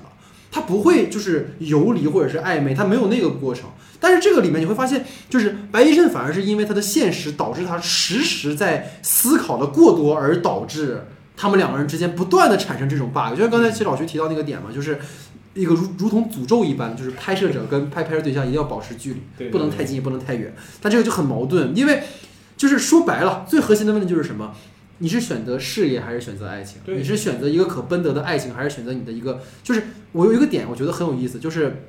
核心。刚才老徐那天，我们俩因为是最近，我不知道姐你是怎么看的哈。我当时跟老徐是为了做节目，其实是呃一直在这一周狂追这个剧。嗯我们俩就一直在，因为上周末其实出现了一个很大的话题嘛，就是烂尾了嘛。嗯我俩一直在想，它能烂到什么程度？不就是没在一起吗？花束般的恋爱你没看过吗？爱之城你没看过吗？不都是烂都不都是 bad ending 吗？那为什么你那么不喜欢？其实就是我觉得大家对于这种情况的不接受，或者是说不理想，其实碍于什么？就是因为我们希望在影视作品中投射的更多的是我们对于爱情的一种完美的想象。而过去的韩剧大部分给到我们都是这种比较完美的爱情，但是这个就是很现实，所以它才会让你觉得对，因为我看到一个网友说的，我觉得就就我觉得挺有意思，当然就是、就是我觉得挺也也挺好笑的。他就说，我真的不理解，就也没有死，然后也没有车祸，他怎么就不能在一起呢？然后你知道吧？就是他说他，我看到还有那种上面说的怎么教编剧写 B E 美学，嗯，就是就列了一长串什么那种生离死别，就很凄美的那种故事。我是觉得，嗯，可能大家对于这个东西的预期就是不一样的吧没。错没错没错，对，就所以说会有这样子的割裂，就是、嗯而且我觉得那那天我也在跟我朋友说，我说现在嗯，大家对于这个甜是有一种很有一种太特别过分的一种追求，嗯对，就是比如说我们现在写写剧什么的，你只要拿到平台，平台就说不够甜，你对对对够甜，他们俩就得亲，然后他们俩就必须得在一起，对对，就是好像，嗯，就包括很多人说啊，我生活这么苦了，我就想看点甜的，嗯对吧？就很多人是抱着这样的心态来看的，我觉得他不能接受，其实也非常非常的正常，是是，就是因为。嗯，他在前面播的时候，其实他不是穿插了很多现现实的那个那个，他们就开始抠糖，说哎，这个一定是一定是 happy ending，对对然后你看他们说祝你新婚快乐的时候，他笑了一下，然后就很多人就他太想要这个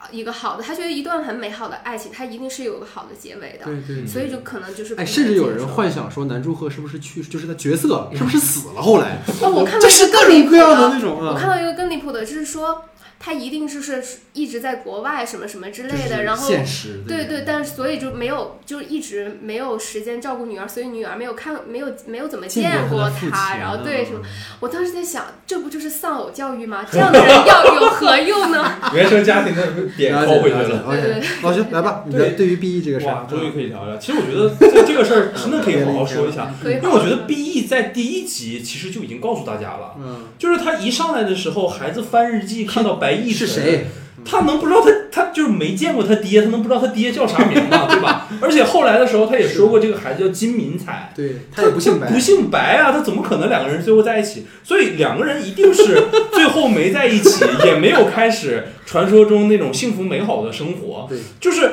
这个，其实韩韩剧最近在写爱情剧，应该有好多都没有。嗯，好好的在一起，无论是对《太阳 class》也好，或者是就哪怕是《浪漫的体质》，《里面那对儿也是，他那对儿就是让我们看到最甜、最像是要在一起的那一对儿，他最后也没成。对他最后也是跟别人在一起了，就是他已经陷入了。其实我们说实话，他就是爱情剧已经写到头了，对对。他必须得寻求一些突破，哪怕是题材上的突破，或者是像这种很直接的这种文本上的突破，他必须要做出一些突破。但我看其实是现在关于豆瓣啊，或者是微博上的很多讨论。其实不是在于两个人是否分手的这一点，嗯而是这个分手的过程能不能让我们信服。其实就说白了你们分手的原因是什么？就是一切责任你归结于九幺幺和记者，这是一个容易职业呃迅速的感受到使命感和责任感的这种状态，我其实是没有办法信服的说。实话，对于我来说，我都没有办法信服。就是他和《花束般的恋爱》和《爱乐之城》的毕业还有点不太一样，就是两个电影都用大量的篇幅去交代两个人之间不可调和的原因是什么。嗯，就是基于这个原因，两个人的生活相比原来的那种生活发生了什么变化？那种变化使另一方产生的已经适应了当下的生活，忽然来的这种变化产生的那种失落感是非常而且是细直接的。水长流的，对对对，其实说白了，我们可以接受 BE，但是我们需要一个他们是如何渐行渐远的过程。但是二五二一的落点是直接由于白亦晨的这个记者梦，砰一拳就直接打过来了。他在第十六集呃最后一集的时候，其实也是用大量的篇幅去讲嗯这个谈恋爱，其实有一些就是嗯恋爱这件事情没有给他的这个记者的梦，或者是我们的现实生活带来一丝安慰。他最后去甚至他去硬靠这个时代的时候，我也觉得。有点牵强，嗯就是我我想说的什么，就最后丢日记本这个点，我说你就结束在十四集嘛，那后两集你就说这日记本永远找不到了，谁也不知道这个日记本去哪儿，丢了就丢了，就已经非常好了，你知道吗？然后我再说一点，就是我去看剧的时候，我特别会关注一点，就是导演视角，我特别想理解这件事情。嗯，我只观察到了一点，就是在他们第二次的时候，呃，金泰梨主动去想去亲他的时候，他不是躲开了嘛，然后金泰梨就回家了。嗯然后我们去仔细注意一下他那个配乐，他尤其倒在床上开始就是那种哭啊，或者是有一点不开心的那个时候，你其实看到配乐是特别诙谐的。嗯，其实就证明了导演的一个视角是什么？一个他觉得这个事情就是一个很好玩的事情对，他并没有想去把这件事情拍成一个他的一个爱情故事。我其实觉得大家可以换一个角度思考，这不是罗西度的爱情故事，而是罗西度的成长故事。那所有的 B E 你就全部能解开了。对，对我只是就这样。嗯，对，其实就是说，怎么你你是从什么样的视角去看这个东西的？其实我也能理解大部分观众很生气，因为你把它完完全当做两个人的爱情去看，它这个确实就是没有给到特别的让你心服口服吧。一个句号他没有给到，对，没有给到一个句号，但是但是我觉得从这两个人物分析，我是觉得他最后的给出这个理由，我是能够接受的，因为我觉得。嗯，就是刚刚我们也聊了他们各自性格的不同，就说为什么他们不能走到一起。然后就是好，我我看好多人就是就包括他说你你刚刚说到了，就是他们俩其实开始在一起，其实就是一个因为白亦错位的晨对错位的，就因为他们从彼此身上得到了他们那个时期最需要的东西。其实我最近就是在看那个余秀华，她有一段采访，就是他就说他不是最近找到了对象嘛，啊，是吗？啊，是对对对对，然后他们就说啊，这个人一定是图你什么，然后他就说，他说其实这段爱情就是大家都是有所图的，不然你没有所图，你跟这个人在一起干什么？就无论说这个人的外表吸引你也好，他的经济实力也好他的性格也好，我觉得这都是你们这段爱情当中互相能够汲取到的东西。我觉得这你要说难听一点，就是相互利用；但是说说好听，就是就是。人各取所需，就是我们俩在每个人都在寻求一些我们自己想要得到的东西，嗯嗯就刚好在这个时段，他们是可以走下去的一个人。没错。但是到特别到了九幺幺，为什么？其实你要说它是一个呃突发性的事件或者怎么样也好，但是我觉得它恰好就是爆爆发他们两个人物中内心的一个一个最重要的一个矛盾点吧。嗯就包括说白晨他的那个对于感情的那种懦弱，他很多时候他把东西藏在心里面，因为他觉得这个是有责任、有担当的一个行为，就他的负面新闻、那个负面的一些情绪情绪，他不愿意告诉罗西度，因为他知道罗西度非常不容易，因为他们俩躺在床上，就是就是那段其实挺甜的嘛，就但是他其实看得到。罗西度作为一个击剑运动员有多辛苦，因为他身上全是伤，他没有办法吃药。我觉得他们更多的是体会到了对方，就是他们的不容易吧，就包括对，我觉得他们，因为他们在一起的时候，其实就是在欣赏对方是这个东西，对，就他们欣赏就是对方闪光点闪光的那，他们为了自己的梦想就不断的拼搏的那个点，这是吸引他们的。但一旦这个东西，嗯，就他们会觉得自己会造成对方人生阻碍的时候，我觉得他就可能会退后。嗯，所以我觉得更多的理解这个九幺幺这个事件，是因为他们。这个是也是一个可能也是编剧设定的，他们现在相隔两地，然后他们各自都在对，然后就我我朋友就说他们为什么分手啊？我我告诉我朋友他没有看过这个剧，我说啊他们他没看过这个，他问什么的？对，因为他知道大家骂他很 厉害嘛。嗯我说他，他就问我说：“那你告诉我这个男女主为啥分手？”我说：“嗯，这个男主为了自去了美为了国，梦想，为了梦去了美国，然后他们俩现在就异地。”然后我朋友说渣：“异地恋狗都不谈。是是对，就是就是时间和距离就是一个无法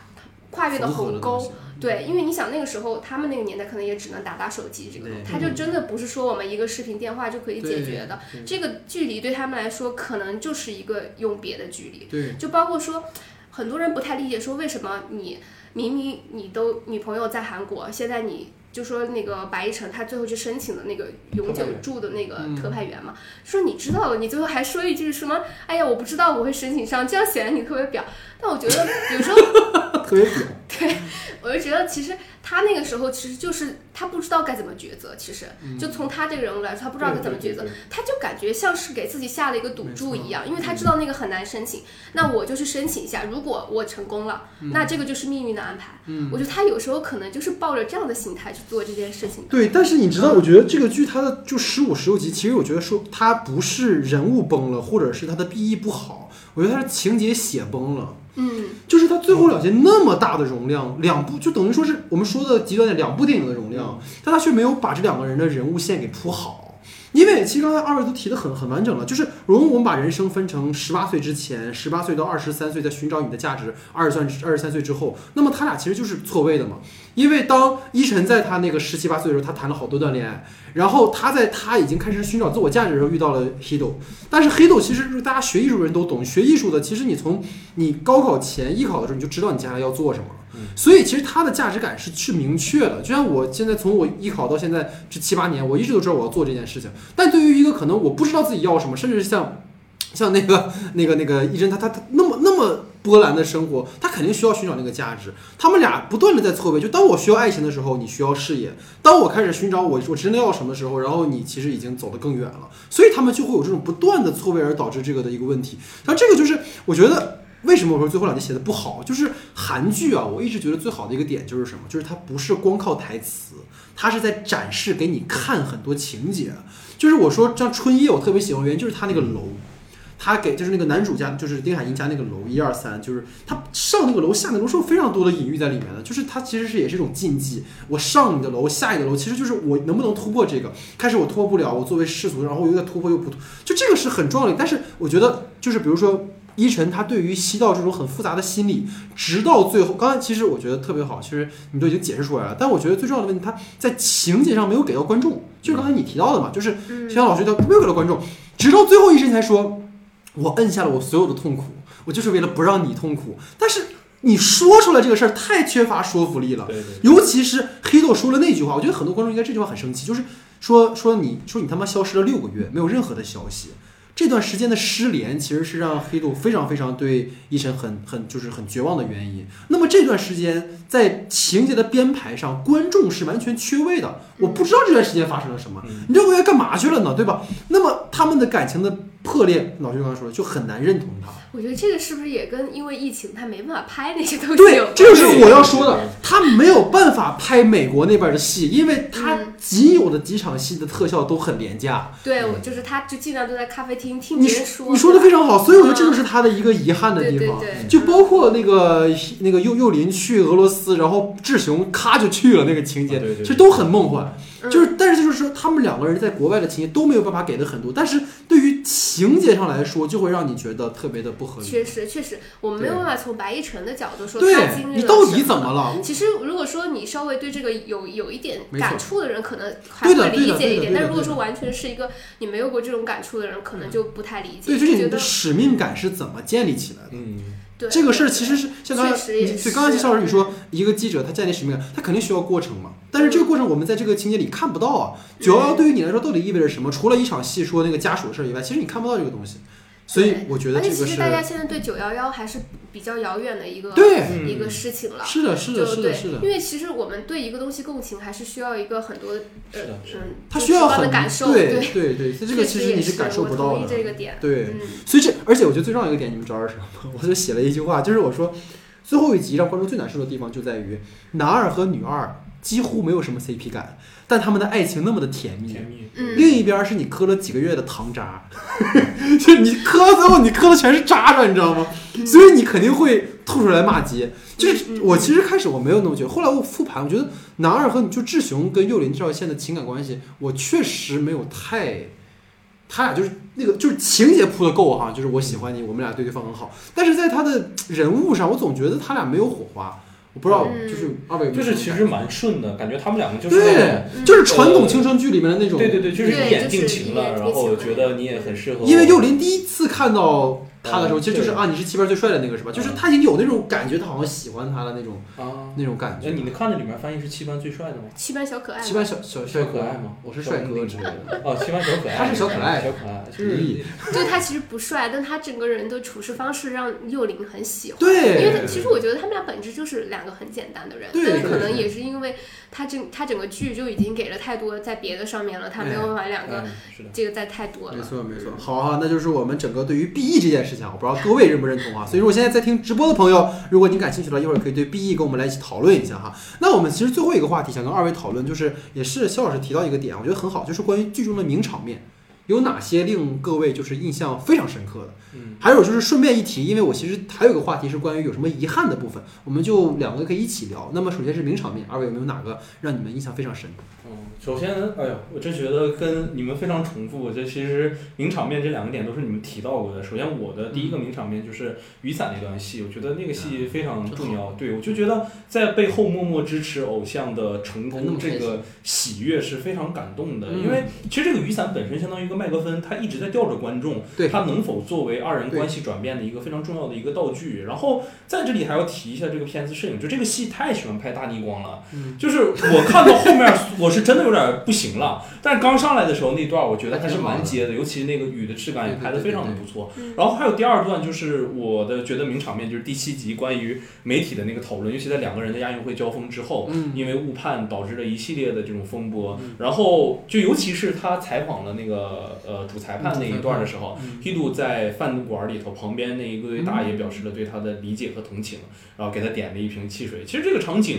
我这么干干的描述是特别飘的一个一个场景，但是我觉得当时我们看的时候都觉得特别可贵。我觉得可贵之处就是这个是互联网时代中，尤其当下特别少的那种声音，善就是你看到发布会上的那些媒体们、记者们追逐着热点一拥而上的时候，对应的其实就是当下所有的网民。我们现在每个人想做的，其实都是。进入记者的视角去进行审判，而不是一个具有同理心的人。但是他把那个时代最有人味儿的那一点、最有人味的那个小饭馆拍给我们了，这其实是真的很需要的一件事情。然后这件事情，我自己在稿子里写，我也没跟你提前碰过，就真的就对上了前两天的那个两百块钱配送费导致那个网络暴力的那件事情。它其实是一个非常尖锐的问题，也觉得我觉得就是我们特别需要这样的电视剧，也特别需要这样的一个桥段来让我们去看到，其实它整个第七集就在讲这一件事儿他，整个一个多小时，他其实为的就是那一场在饭馆的那个戏，金泰梨的那个爆哭。其实那个东西太重要了，你能不能给当事人一点点的温暖？那个仅存的东西对于那些人来讲非常重要。对，那个其实我稍微多说一句，就是善良的那个点。对，就是我们就是很简单，你只需要不要去说责怪，你只需要说一句你很努力了，或者是说你不评价，都比你嗯评价了的好。尤其是今天，今天还互联网环境还是就是你你只能看到你的手机，嗯，你甚至不知道对方的态度，所以就是有时候情侣吵架经常会有，就是他可能只是发了一句你在干嘛，但你会理解成他好像是生气了或者怎么，就是因为语言它本身是多义的，嗯。但是面对面的话，你会更明确的感受到这个东西，而今天就是这种情况会导致很多，这个我特别理解，我我我也写了这个点。然，后我再提一点点我的那个小遗憾嘛，其实我觉得，遗憾等会再说，呃，现在待会儿再说啊啊，那有时候别插在一起，对，别插在一起啊，嗯，行。我名场面我觉得就特别多，我觉得有一个，滥 情，说说简简单因为说两个，我很喜欢嘛，因为嗯有一个就是，嗯，班长的妈妈就是为了他去，啊，那个太帅了我觉得太帅了，我当时真的是眼泪哗哗的流。就是我觉得他塑造这么一个形象，就是特别特别的难得。就是他妈妈，就是开始就是像是一个普通的家庭妇女，然后给他们在那儿做东西呀、哎呦，我都抓泥鳅，对抓泥鳅啊，是这样的。但是我觉得太酷了，我觉得可能就是因为你刚刚也说到，他是一个缺父父亲比较缺失的一个家庭，但是我看到好像是他父亲是病了，因为最后不是有一个葬礼稍？微给了一下，对，我觉得其实他嗯，可以从一个小小的这么一个情节啊，就是可以其实可以透视说他们这个家庭为什么他会成为现在的他，他为了那个正义，这一定是他妈妈的影响。他妈妈整个人是一个非常有魅力的女性，就她可以做一个很普通、很普通的母亲，但是她在关键的事情上，她一定是非常有韧性儿的，就是她是一个很扛得起责任，或者是就是她所坚持的东西的。她相信她的女儿，她不会就是说，哦，你好像对老师不不尊敬什么的，因为她就是一种信任吧。对，这个让我非常包括。前一场戏，她就是真的就是心平气和的，跟黑豆跟他妈妈完全不一样，就是嗯你真的想好了吗？如嗯，果你想好了，我就无条件支持你。而且这个他其实他是替文志雄去出头的嘛。对那文志雄嗯得知这一件事，第一件事的时候，就是说你要不先去道个歉。其实他拉出去其实很正经，我们也可以理解嘛。作为当事人而言，对对吧？你肯定是你替我出头，会觉得遭受了这些事情，我要。但是我觉得就是这个特别像青春戏里头，就是呃，我们可能吵架的时候经常会说，哎我就是需要有一个无条件支持我的人。对对，但无条件支持我的人，啪一出现是你妈的时候，你就觉得哇，这个还有比这更燃的事情吗？对，那段真的是太燃了。那是我儿子，你知道吗？对。对，其实我们其实青春期有时候就是渴望的就是这种无条件的信任嘛，嗯特别是你最亲近的人，就他对你的那信任，他他妈妈知道他是个什么样子的孩子，嗯就尊重他的选择，我觉得这个是特别特别难得的。嗯，对，然后还有就我觉得名上面也挺多的，就是说。嗯，我比较就是结尾啊，虽然大家都说他写的不好，但是我觉得还有个点设计得很好，就他们俩开通了一个情侣的那个哎，套餐，跟离婚一样。对，我觉得那个场景特别有意思。其实有时候就是我经常听我身边那种分手的故事，有时候他们就是情侣分手了过后，你们俩就中间还是有勾连。对对，我觉得这个是人与人之间非常有意思的一个一个一个东西。对对，就比如说，我之前有一个朋友，就是他跟他前女友闹得特别不愉快，然后分手了过后，有一次他男女那个前女友就突然找他，就很很复杂，就是怎么样的，好像是最后那个结果为什么找他，是因为他们那个百度云以前是共用的，哦你知道吧？就是就是就到了那个时候，我们俩就是我们俩不是虽然没有结婚，但是我们中间嗯勾连的东西很记多。或者是对对，我觉得这个很有意思。我插一个，我有个朋友也是有这个事儿，就是，就但是很这很有意思，就是因为可能有很多情侣因为分的不快乐，就就可能互删微信啊什么的那种状况啊。然后有一次就是我朋友他好像是以前就是呃他有一个牙医，就是他可能每年都要去看看牙嘛，然后结果就是他当时是跟那个女孩还在一起的，所以他看牙填的那个电话是他的前女友的电话。所以一年之后，他们不是分手了吗？牙医打电话打到他前女友那儿去了，但是因为他前女友跟这个男孩分手了，所以这个女孩儿就找了她的一个闺蜜去找了这个男孩儿，就是说你你的那个牙医的事儿，就这种其实很很有意思、很常见的这种情况。对，我觉得他编剧是应该是一个非常善于观察生活的人。对他设计的一些点就是很有很有很有很有很戳到。但还有一个，我说一个名场面是比较搞笑一点的，就是他们搬那个车，就是他们、他们没有办法他妈离谱，对没有办法停进去，然后干脆把它搬进去。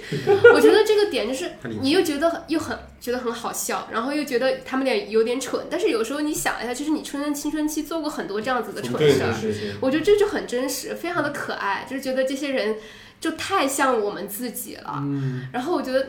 嗯，所以说我觉得看到网上这么多骂编剧的，我是觉得稍微有一点鸣不平啊，因为我、嗯我我承认他可能后面处理的不太好，但是我觉得这个编剧他是一个非常会写戏的人，他很多戏写的都很好，是的，是的，所以我就是觉得。嗯，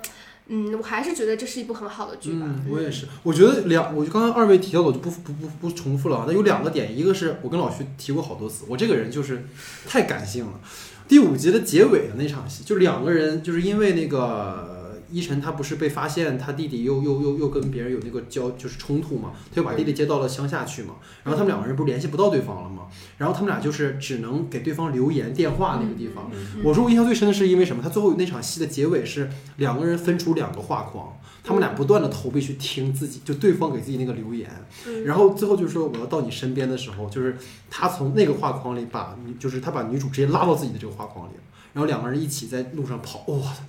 对我当时就觉得这个设计真的太棒了。棒了！就他很，它哪怕是个很小的戏，他对把它设计的非常出彩。对它其实没有任何情节上的意义，它表达的就是那个思念，但是它通过这个方式就让我们很强烈的感受到，就是我跟你说，我说韩剧我喜欢那个是的部分，展示给你，而不是说我想你啊，我想你啊，不是，就是我真的把你拉过来了，我我们俩那种情感的部分。还有一个点就是刚才其实接有刚才肖老师讲的，就是关于盛晚不曝光那个老师体罚的一个部分。嗯这个其实老徐应该就是我们很有共鸣的一个点嘛，就是他不愿意妥协，他选择自愿退学，嗯看起来是在那个当下做出的一个决定，但是在今天是很奢侈的一件事情。对，因为在那个时候，他只需要退学就能以正自己的正义。但是在今天的这个互联网环境，或者在今天的这个复杂的社会当中，我们愈发难的去对于不公义的事情表达我们的态度。态度对，这个就包括我跟老徐最近还本来想做一个可能韩影，也是一个可能政治惊悚题材，韩国很著名的。但是我们现在在聊的时候，就会愈发的严谨，嗯，你不敢真的完全像过去那么去表达和讨论。这个是一个，哎呀，说来又有点哀伤的故事。就如果肖老师知道的话，我们在你参与完《记忆》第一部的录制之后，我们的节目被反复的咔嚓了好多节目，你知道吗？就是对，所以就是哎呀，没办法。但我觉得看完盛晚的那个那个情况，我觉得过去的我会觉得很燃，但是今天你看完之后很复杂心理，因为你觉得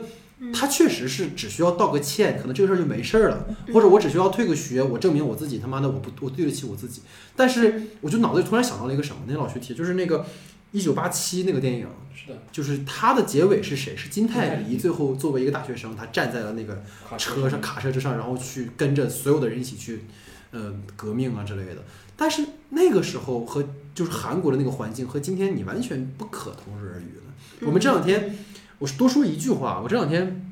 就是老徐经常会跟我，就我最近特别不喜欢跟他聊天儿，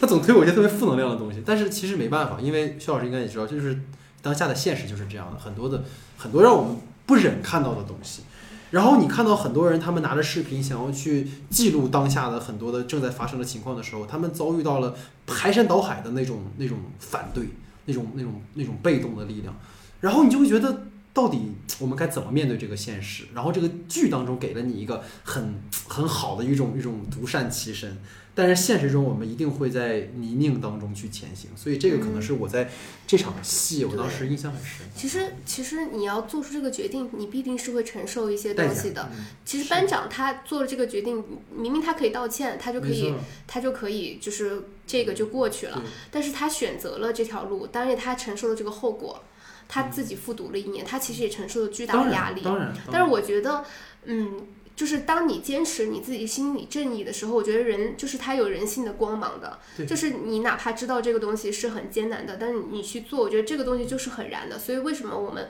会被那一段感动？因为我觉得他真的是个勇士。对，但是你知道现实是什么？就是他，我我觉得我们，因为我们以前讨论过一个剧叫《辅佐官》，嗯就是一个韩剧，就是我觉得真正的，因为我以前也觉得他这样是个勇士啊，嗯但是在辅佐官之后，我发现了一件事情，就是你真正想要改变什么的时候，你一定要先让自己在其中。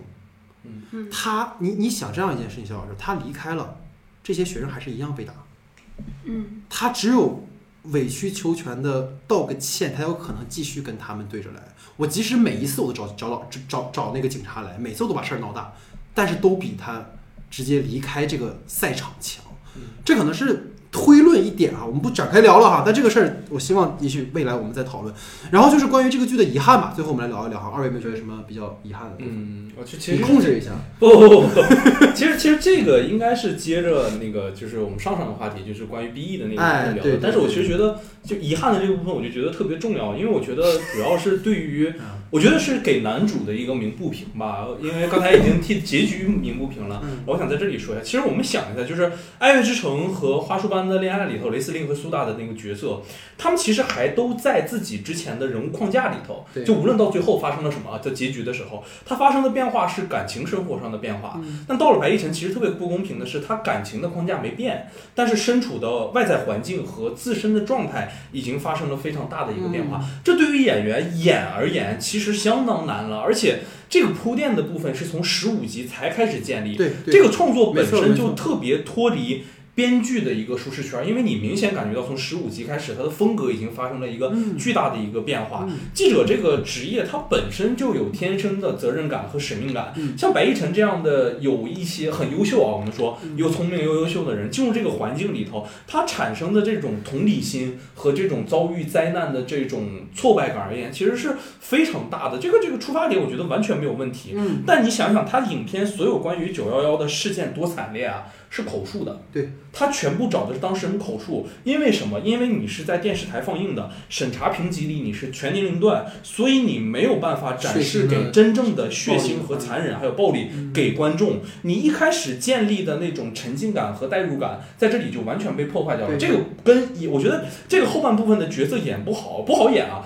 这锅绝对不是在演员，我觉得是整个就是情节，包括导演和编剧，他们绝对是有责任的，嗯因为这个难，它是有直接的技术壁垒的，嗯它不是说你想做就能做成的，它不是说你完成一个分矿到同矿的这样的一个小技巧就能够让你去完成这样的一个操作，你必须得有很强大的这种工业体系的一个支持，是。甚至你知道该怎么去拍灾难戏的时候，嗯。你才可以去把那个东西拍过来。嗯。而且关于时长，你刚才也靠到了这个时长的问题嘛，就是关于两个人分开的整个嗯。分手的这个铺垫，其实整个十六集，整整一个小时二十七分钟，嗯。它等于别人电影四分之三的时间了。对呀，然而你连这段时间都没有去把这个东西仔细的讲清楚，我觉得我作为观众看的时候是有一点点距离的。然后就是关于最后就是延伸讨论一点点，就是整个我觉得网上很多人在去炒二十五二十一的 BE 的这个问题，我觉得他正好是面对了当这个大家好像都没说，但我觉得这个话题绕不过去，嗯。就是所有有看他的中国受众里头，有绝大部分的人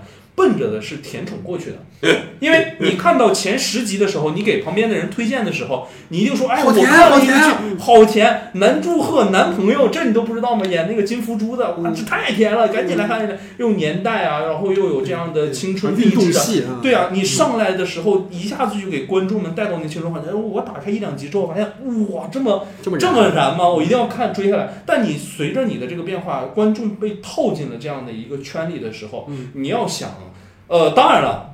就是全编剧，他不用考虑就是中国的观众受众是什么样，他们愿不愿意看？呃，我们愿不愿意看？我们对于这个剧的反馈什么样？因为我们都是盗播，对吧？我们都是看盗版的，是吧？我们不在大数据里，我们都根本不在人家大数据里，人家也不是那一趴的，对吧？而且我们也不知道韩国的主流观众们到底喜不喜欢 BE，或者喜不喜欢这样的一个结局，就是肯定有不满的人，而且这种不满会被当下的自媒体里大量的去韩国论坛搬运，韩国观众也这么看的，你们也这么看的，你们就没错，编剧就是有病。对但其实是这个剧在韩网的它评价是不低，评分是不低的，嗯就他们对于它的评分收视也很高，收视也很高，就是大家对于它没有说觉得这个就就是一文不值的出现这样的一个大幅度的这种口碑下滑。这个口碑下滑和这种减分，恰恰意识到了我们对于爱情剧的一个看法或者是预期是完全跟嗯呃可能韩国观众或者韩国编剧他们想表达的方式不同，嗯因为人家已经甜够了，人家不想再看那种甜宠剧了太多了，人家拍了二十年了，那么现在是不是应该换一个套路去拍给你看了？对。这个东西其实我觉得是完全的一个下放所带来的一个，而且我就再插一句，我觉得咱们今天忘提了一件事，就是《Full House》，他浪漫满屋在里面贯穿了整个的剧。嗯。这个就是纯甜嘛。对呀、而且它就是用浪漫满屋，他就是在告诉你，他其实在不断的告诉你，我们做的不是浪漫满屋啊嗯，但是就是对，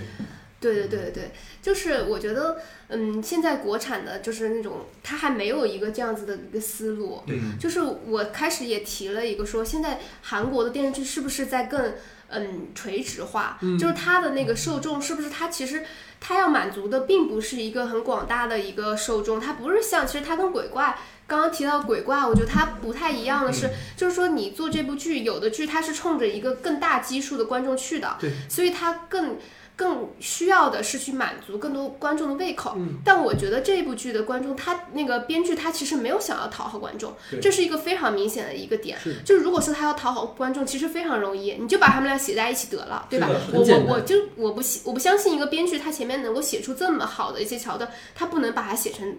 好一个 happy ending 就不是，但是这不是他想要表达的东西，这个东西就是跟韩国的那个编剧中心制也是有很大的关系的。嗯就是他作为一个编剧，他是一个可以有独立思考的。但我们现在在做那个东西的时候，其实我们对于青春剧没有一个很很分很分分类很多元化的一个东西。其实我们还是在想考虑观众要什么，观众想要甜，那我们就甜，我们就甜给他齁。所以你看到现在国内的那些爱情剧，很多的时候你。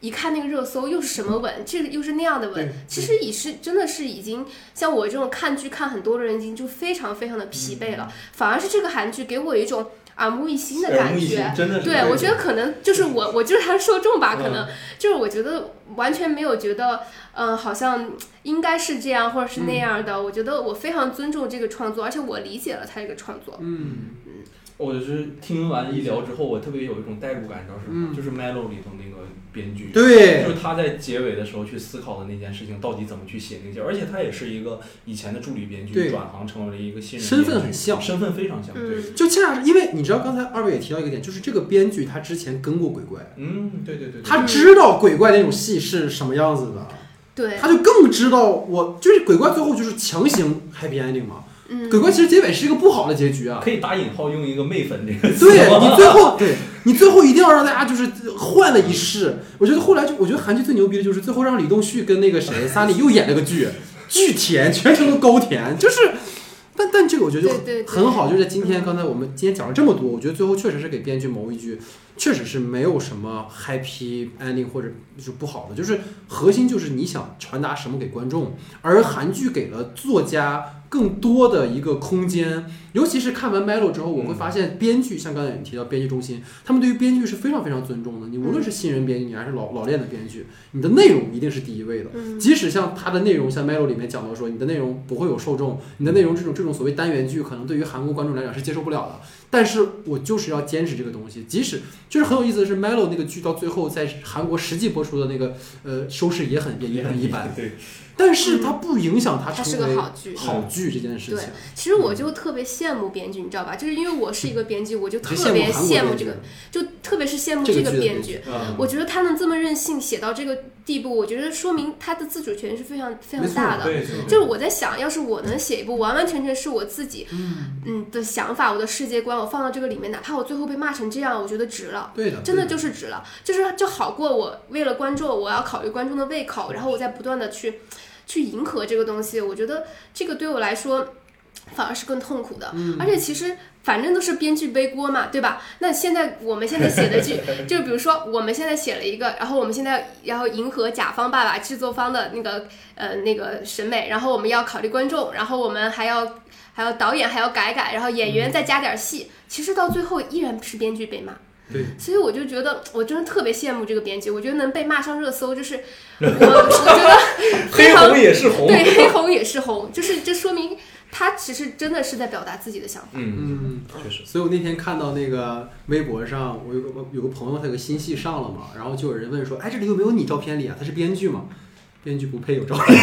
就到这个程度啊。对，甚至编剧他都现在不配出现那个大海报里面，你知道啊，吧？对对对对，除非你是，除非你是最顶头的编剧，才会有挂名在那那个也得你争取，你要跟他说你必须把我名字挂在上面。对对对就除非那个编剧名气特别大了，他有那个话语权什么对的。，所以这就是我们整个的主体话题讨论哈。嗯，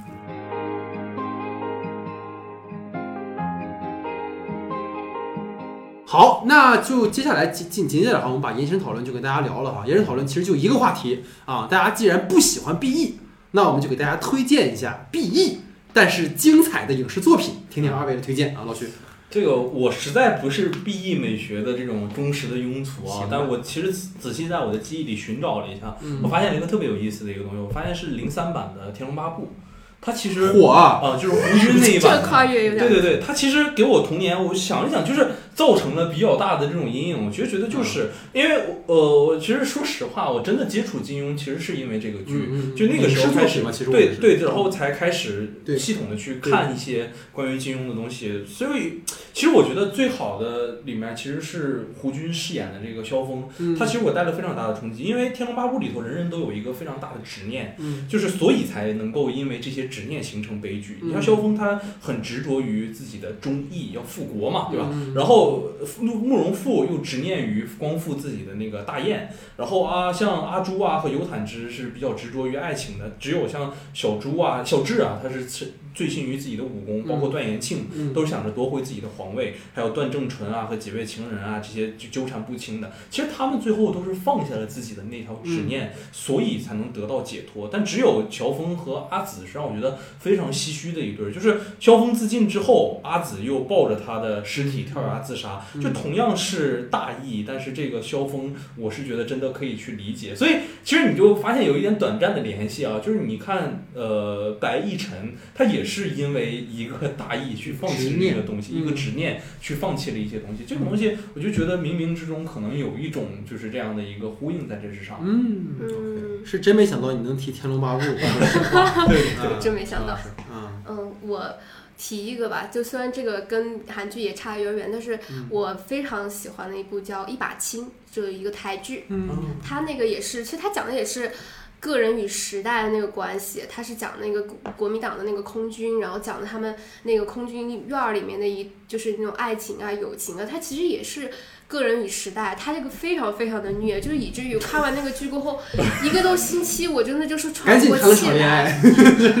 当然没有，就是特别特别的虐。他他那个虐就是真的就是命运悲剧吧，嗯就是时代给个人的命运造成的悲剧。嗯嗯，就是他可能就是更直接一点，因为他那个时代的起伏可能比这个更大一点。嗯嗯对，我觉得这个是很推荐大家去看的一部。啊，行，那我还是拉回到电影的范畴啊。我觉得就是让我，其实我后来回忆了一下，除了我们总聊拉拉烂的跟那个花束般的恋爱之外，哈，其实请以你的名字呼唤我。对，《Call Me by Your Name》是我觉得就是 B E 里面我个人还蛮喜欢的一部吧，因为除了甜茶最后的表演让我觉得印象很深以外，就是你看到的其实不是两个男人之间相互喜欢。我觉得最近跟很多可能喜就比如说男生喜欢男生的朋友啊，或者是聊天，我发现了一个问题，就是核心是你喜欢的是这个人。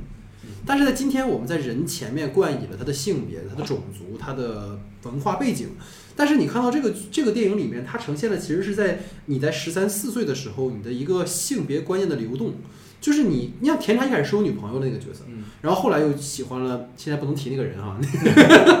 这些阿米海默不能提的。对，还有就是他，你会发现他其实是在不断的去尝试，说我到底喜欢什么。他是一个构筑起自己的这个主体的过程，构筑起自己对于他呃他者的喜好的这个过程。然后他们俩最后的这种所谓的不好的结尾，其实是一种现实的阻碍，也是一种文化背景的阻碍。但我觉得它恰恰给了你一种，就是你的青春的那个爱情到最后大概率是不完满的。但是你在不完满当中，你其实看到了自己，你成长了，这个其实就足够了啊！所以这可能是我推荐的哈，就是请你的名字呼唤我哈。好哈，那今天聊了这么多哈，其实我们说最后像讨论爱情一样，其实我对于整个这个剧的结尾吧，我想跟二位分享一个观点啊。我本来把它写到了我的就是准备的回答的中间，但最后把它写到了结尾啊，就是关于两个人最后的分手，其实有一个解释，让我想到了另一部电影，那部电影叫做《燃烧女子的肖像》，就是我爱你的终点是跟你分离。这件事情，就是它里面有句台词嘛，就是结尾就是说我越爱你，我越支持你，你其实离我越远。嗯就是我们为了让对方能够实现自我价值，必须会牺牲和自己相处的时间。我我举我我有一个举的例子是，其实你的自我价值像一面镜子，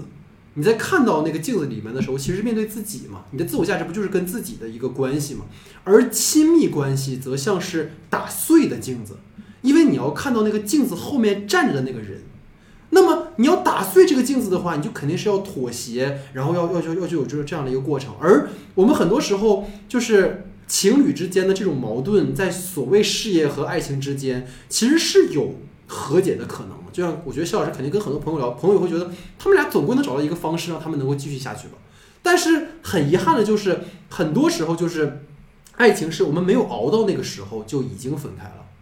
就因为可能长期被隔在镜子的后面没了耐心，所以最后就分开了。所以这可能是我对于这个剧到最后，我为什么我提到卡夫的那本书，就是好像就是在谈论关于爱情每个人的观念，而这个剧也投射出了更多的在看这个，就像老徐刚才提到，他可能是对于甜宠的一种喜欢，或者是像小老师提到，但我觉得更多的是你看到了很多中国的年轻观众或者这个剧的书中们，他们对于爱情的看法，或者他们理想中的爱情的样貌，可能是像男二和女二那样的，但是现实中可能完往往没有那么完美。谁都知道现实中的爱情。大概率是跟白 一晨、跟 Hiro 是这种爱情的形式，所以最后我觉得想扣一个点，就是老徐昨天问了我一个问题，也不是，就老师讨论讨论，就是为什么这个剧叫二十五二十一？就是我觉得可能和很多人的爱情一样，或者说跟我们的青春一样，就是我们在青春的时候，你相信永远这件事情。花束般的恋爱里面有一句话就让我最渣了，就是他跟村花说。我希望我们能够一直维持现状，嗯，但是维持现状也好，相信永远也好，这个是最奢侈的一件事情。而我们的人生虽然还在继续，但是在于故事里面的两个主人公，他们的故事其实留在了二十五、二十一。他们在二十五、二十一的时候分开了，他们在二十五、二十一的时候明白了，我们过去所有的诺言都是奢侈的。而在二十五岁和二十一岁之后，他们正式的进入到了另一个阶段，就是我们更明白现实是什么样子的。嗯就可能最后他们进入到了花束般的恋爱的开场，嗯，他们可能会去跟那一桌的男孩女孩说：“你们戴两个耳机，应该一个人戴，不应该两个人戴。嗯，不应该听到的是不同的，对，你们听到的是不同的东西，所以这可能是我想跟二位最后分享的关于这个剧的一个讨论哈。所以今天就是整个哈，我们邀请到了小老师跟我们一起来非常愉快的讨论了这个二十五二十一，而且很有意思的一件事情是我发现了一个事儿，要去我们当年聊。那个《机智医生生活一》的时候，我们就对他们的名字产生了非常多的解释，什么就是俊婉、俊婉，就是各种各样的名字。讲到这次发现还是在纠正这个发音的问题啊，所以各位在看韩剧的时候，那个叫什么校正那个字幕很重要。就对，有没有推荐的字幕组呢？这次是那个 TV 八的那个做的还挺好。所以小玩具现在不做了是吗？小玩具分剧组，他最近不太做一些新剧。对对对，反正就是希望大家在选择看剧的时候，也要关注它的字幕组啊，影响很多很多的观剧体验。然后呃，最后的最后吧，我想再多说一句，就是我在开场的时候提到了哈，就是今天其实，在做这个剧的白天的时候，我看到了很多的朋友在朋友圈疯转一篇叫做“求救”的文章。啊，然后呢，其中也是关于上海现在疫情的一些状况哈，然后就会导致我觉得在这个当下好像谈什么都不太合适。但我觉得可能经由这个媒介吧，可能在今天这期节目之后，我们接下来的很长一段时间，可能都会在我们的节目的后面，无论各位现在看我们的节目简介下方的这个链接和图片，还是在我们的公众号，在每期发节目的文案，我都会在结尾的地方加上关于目前比如上海或者是吉林或者一些疫情重灾区，呃一些可能物资方面的一些信息。然后我在最后说，就是如果朋友有在上海，或者是你你现在身在上海的话，希望大家能够通过这些信息去帮到大家。然后就是刚才我也说了关于宠物的那个事情，听说最近也是争议很大。然后也希望大家如果有养宠物的，或者在疫区中有宠物的朋友，也可以看到我们的消息之后去知道怎么应对这样的一个情况。这就是可能老师昨天问了我一个问题，他说我们能做什么？我觉得这就是我们能做的就是我们能通过我们微博的声音提供一点点帮助希望能够呃帮到大家然后也希望大家能够持续关注我们的节目。好那最后就非常感谢啊肖老师的参与也感谢大家的时间啊感谢大家的收听我们下期节目见。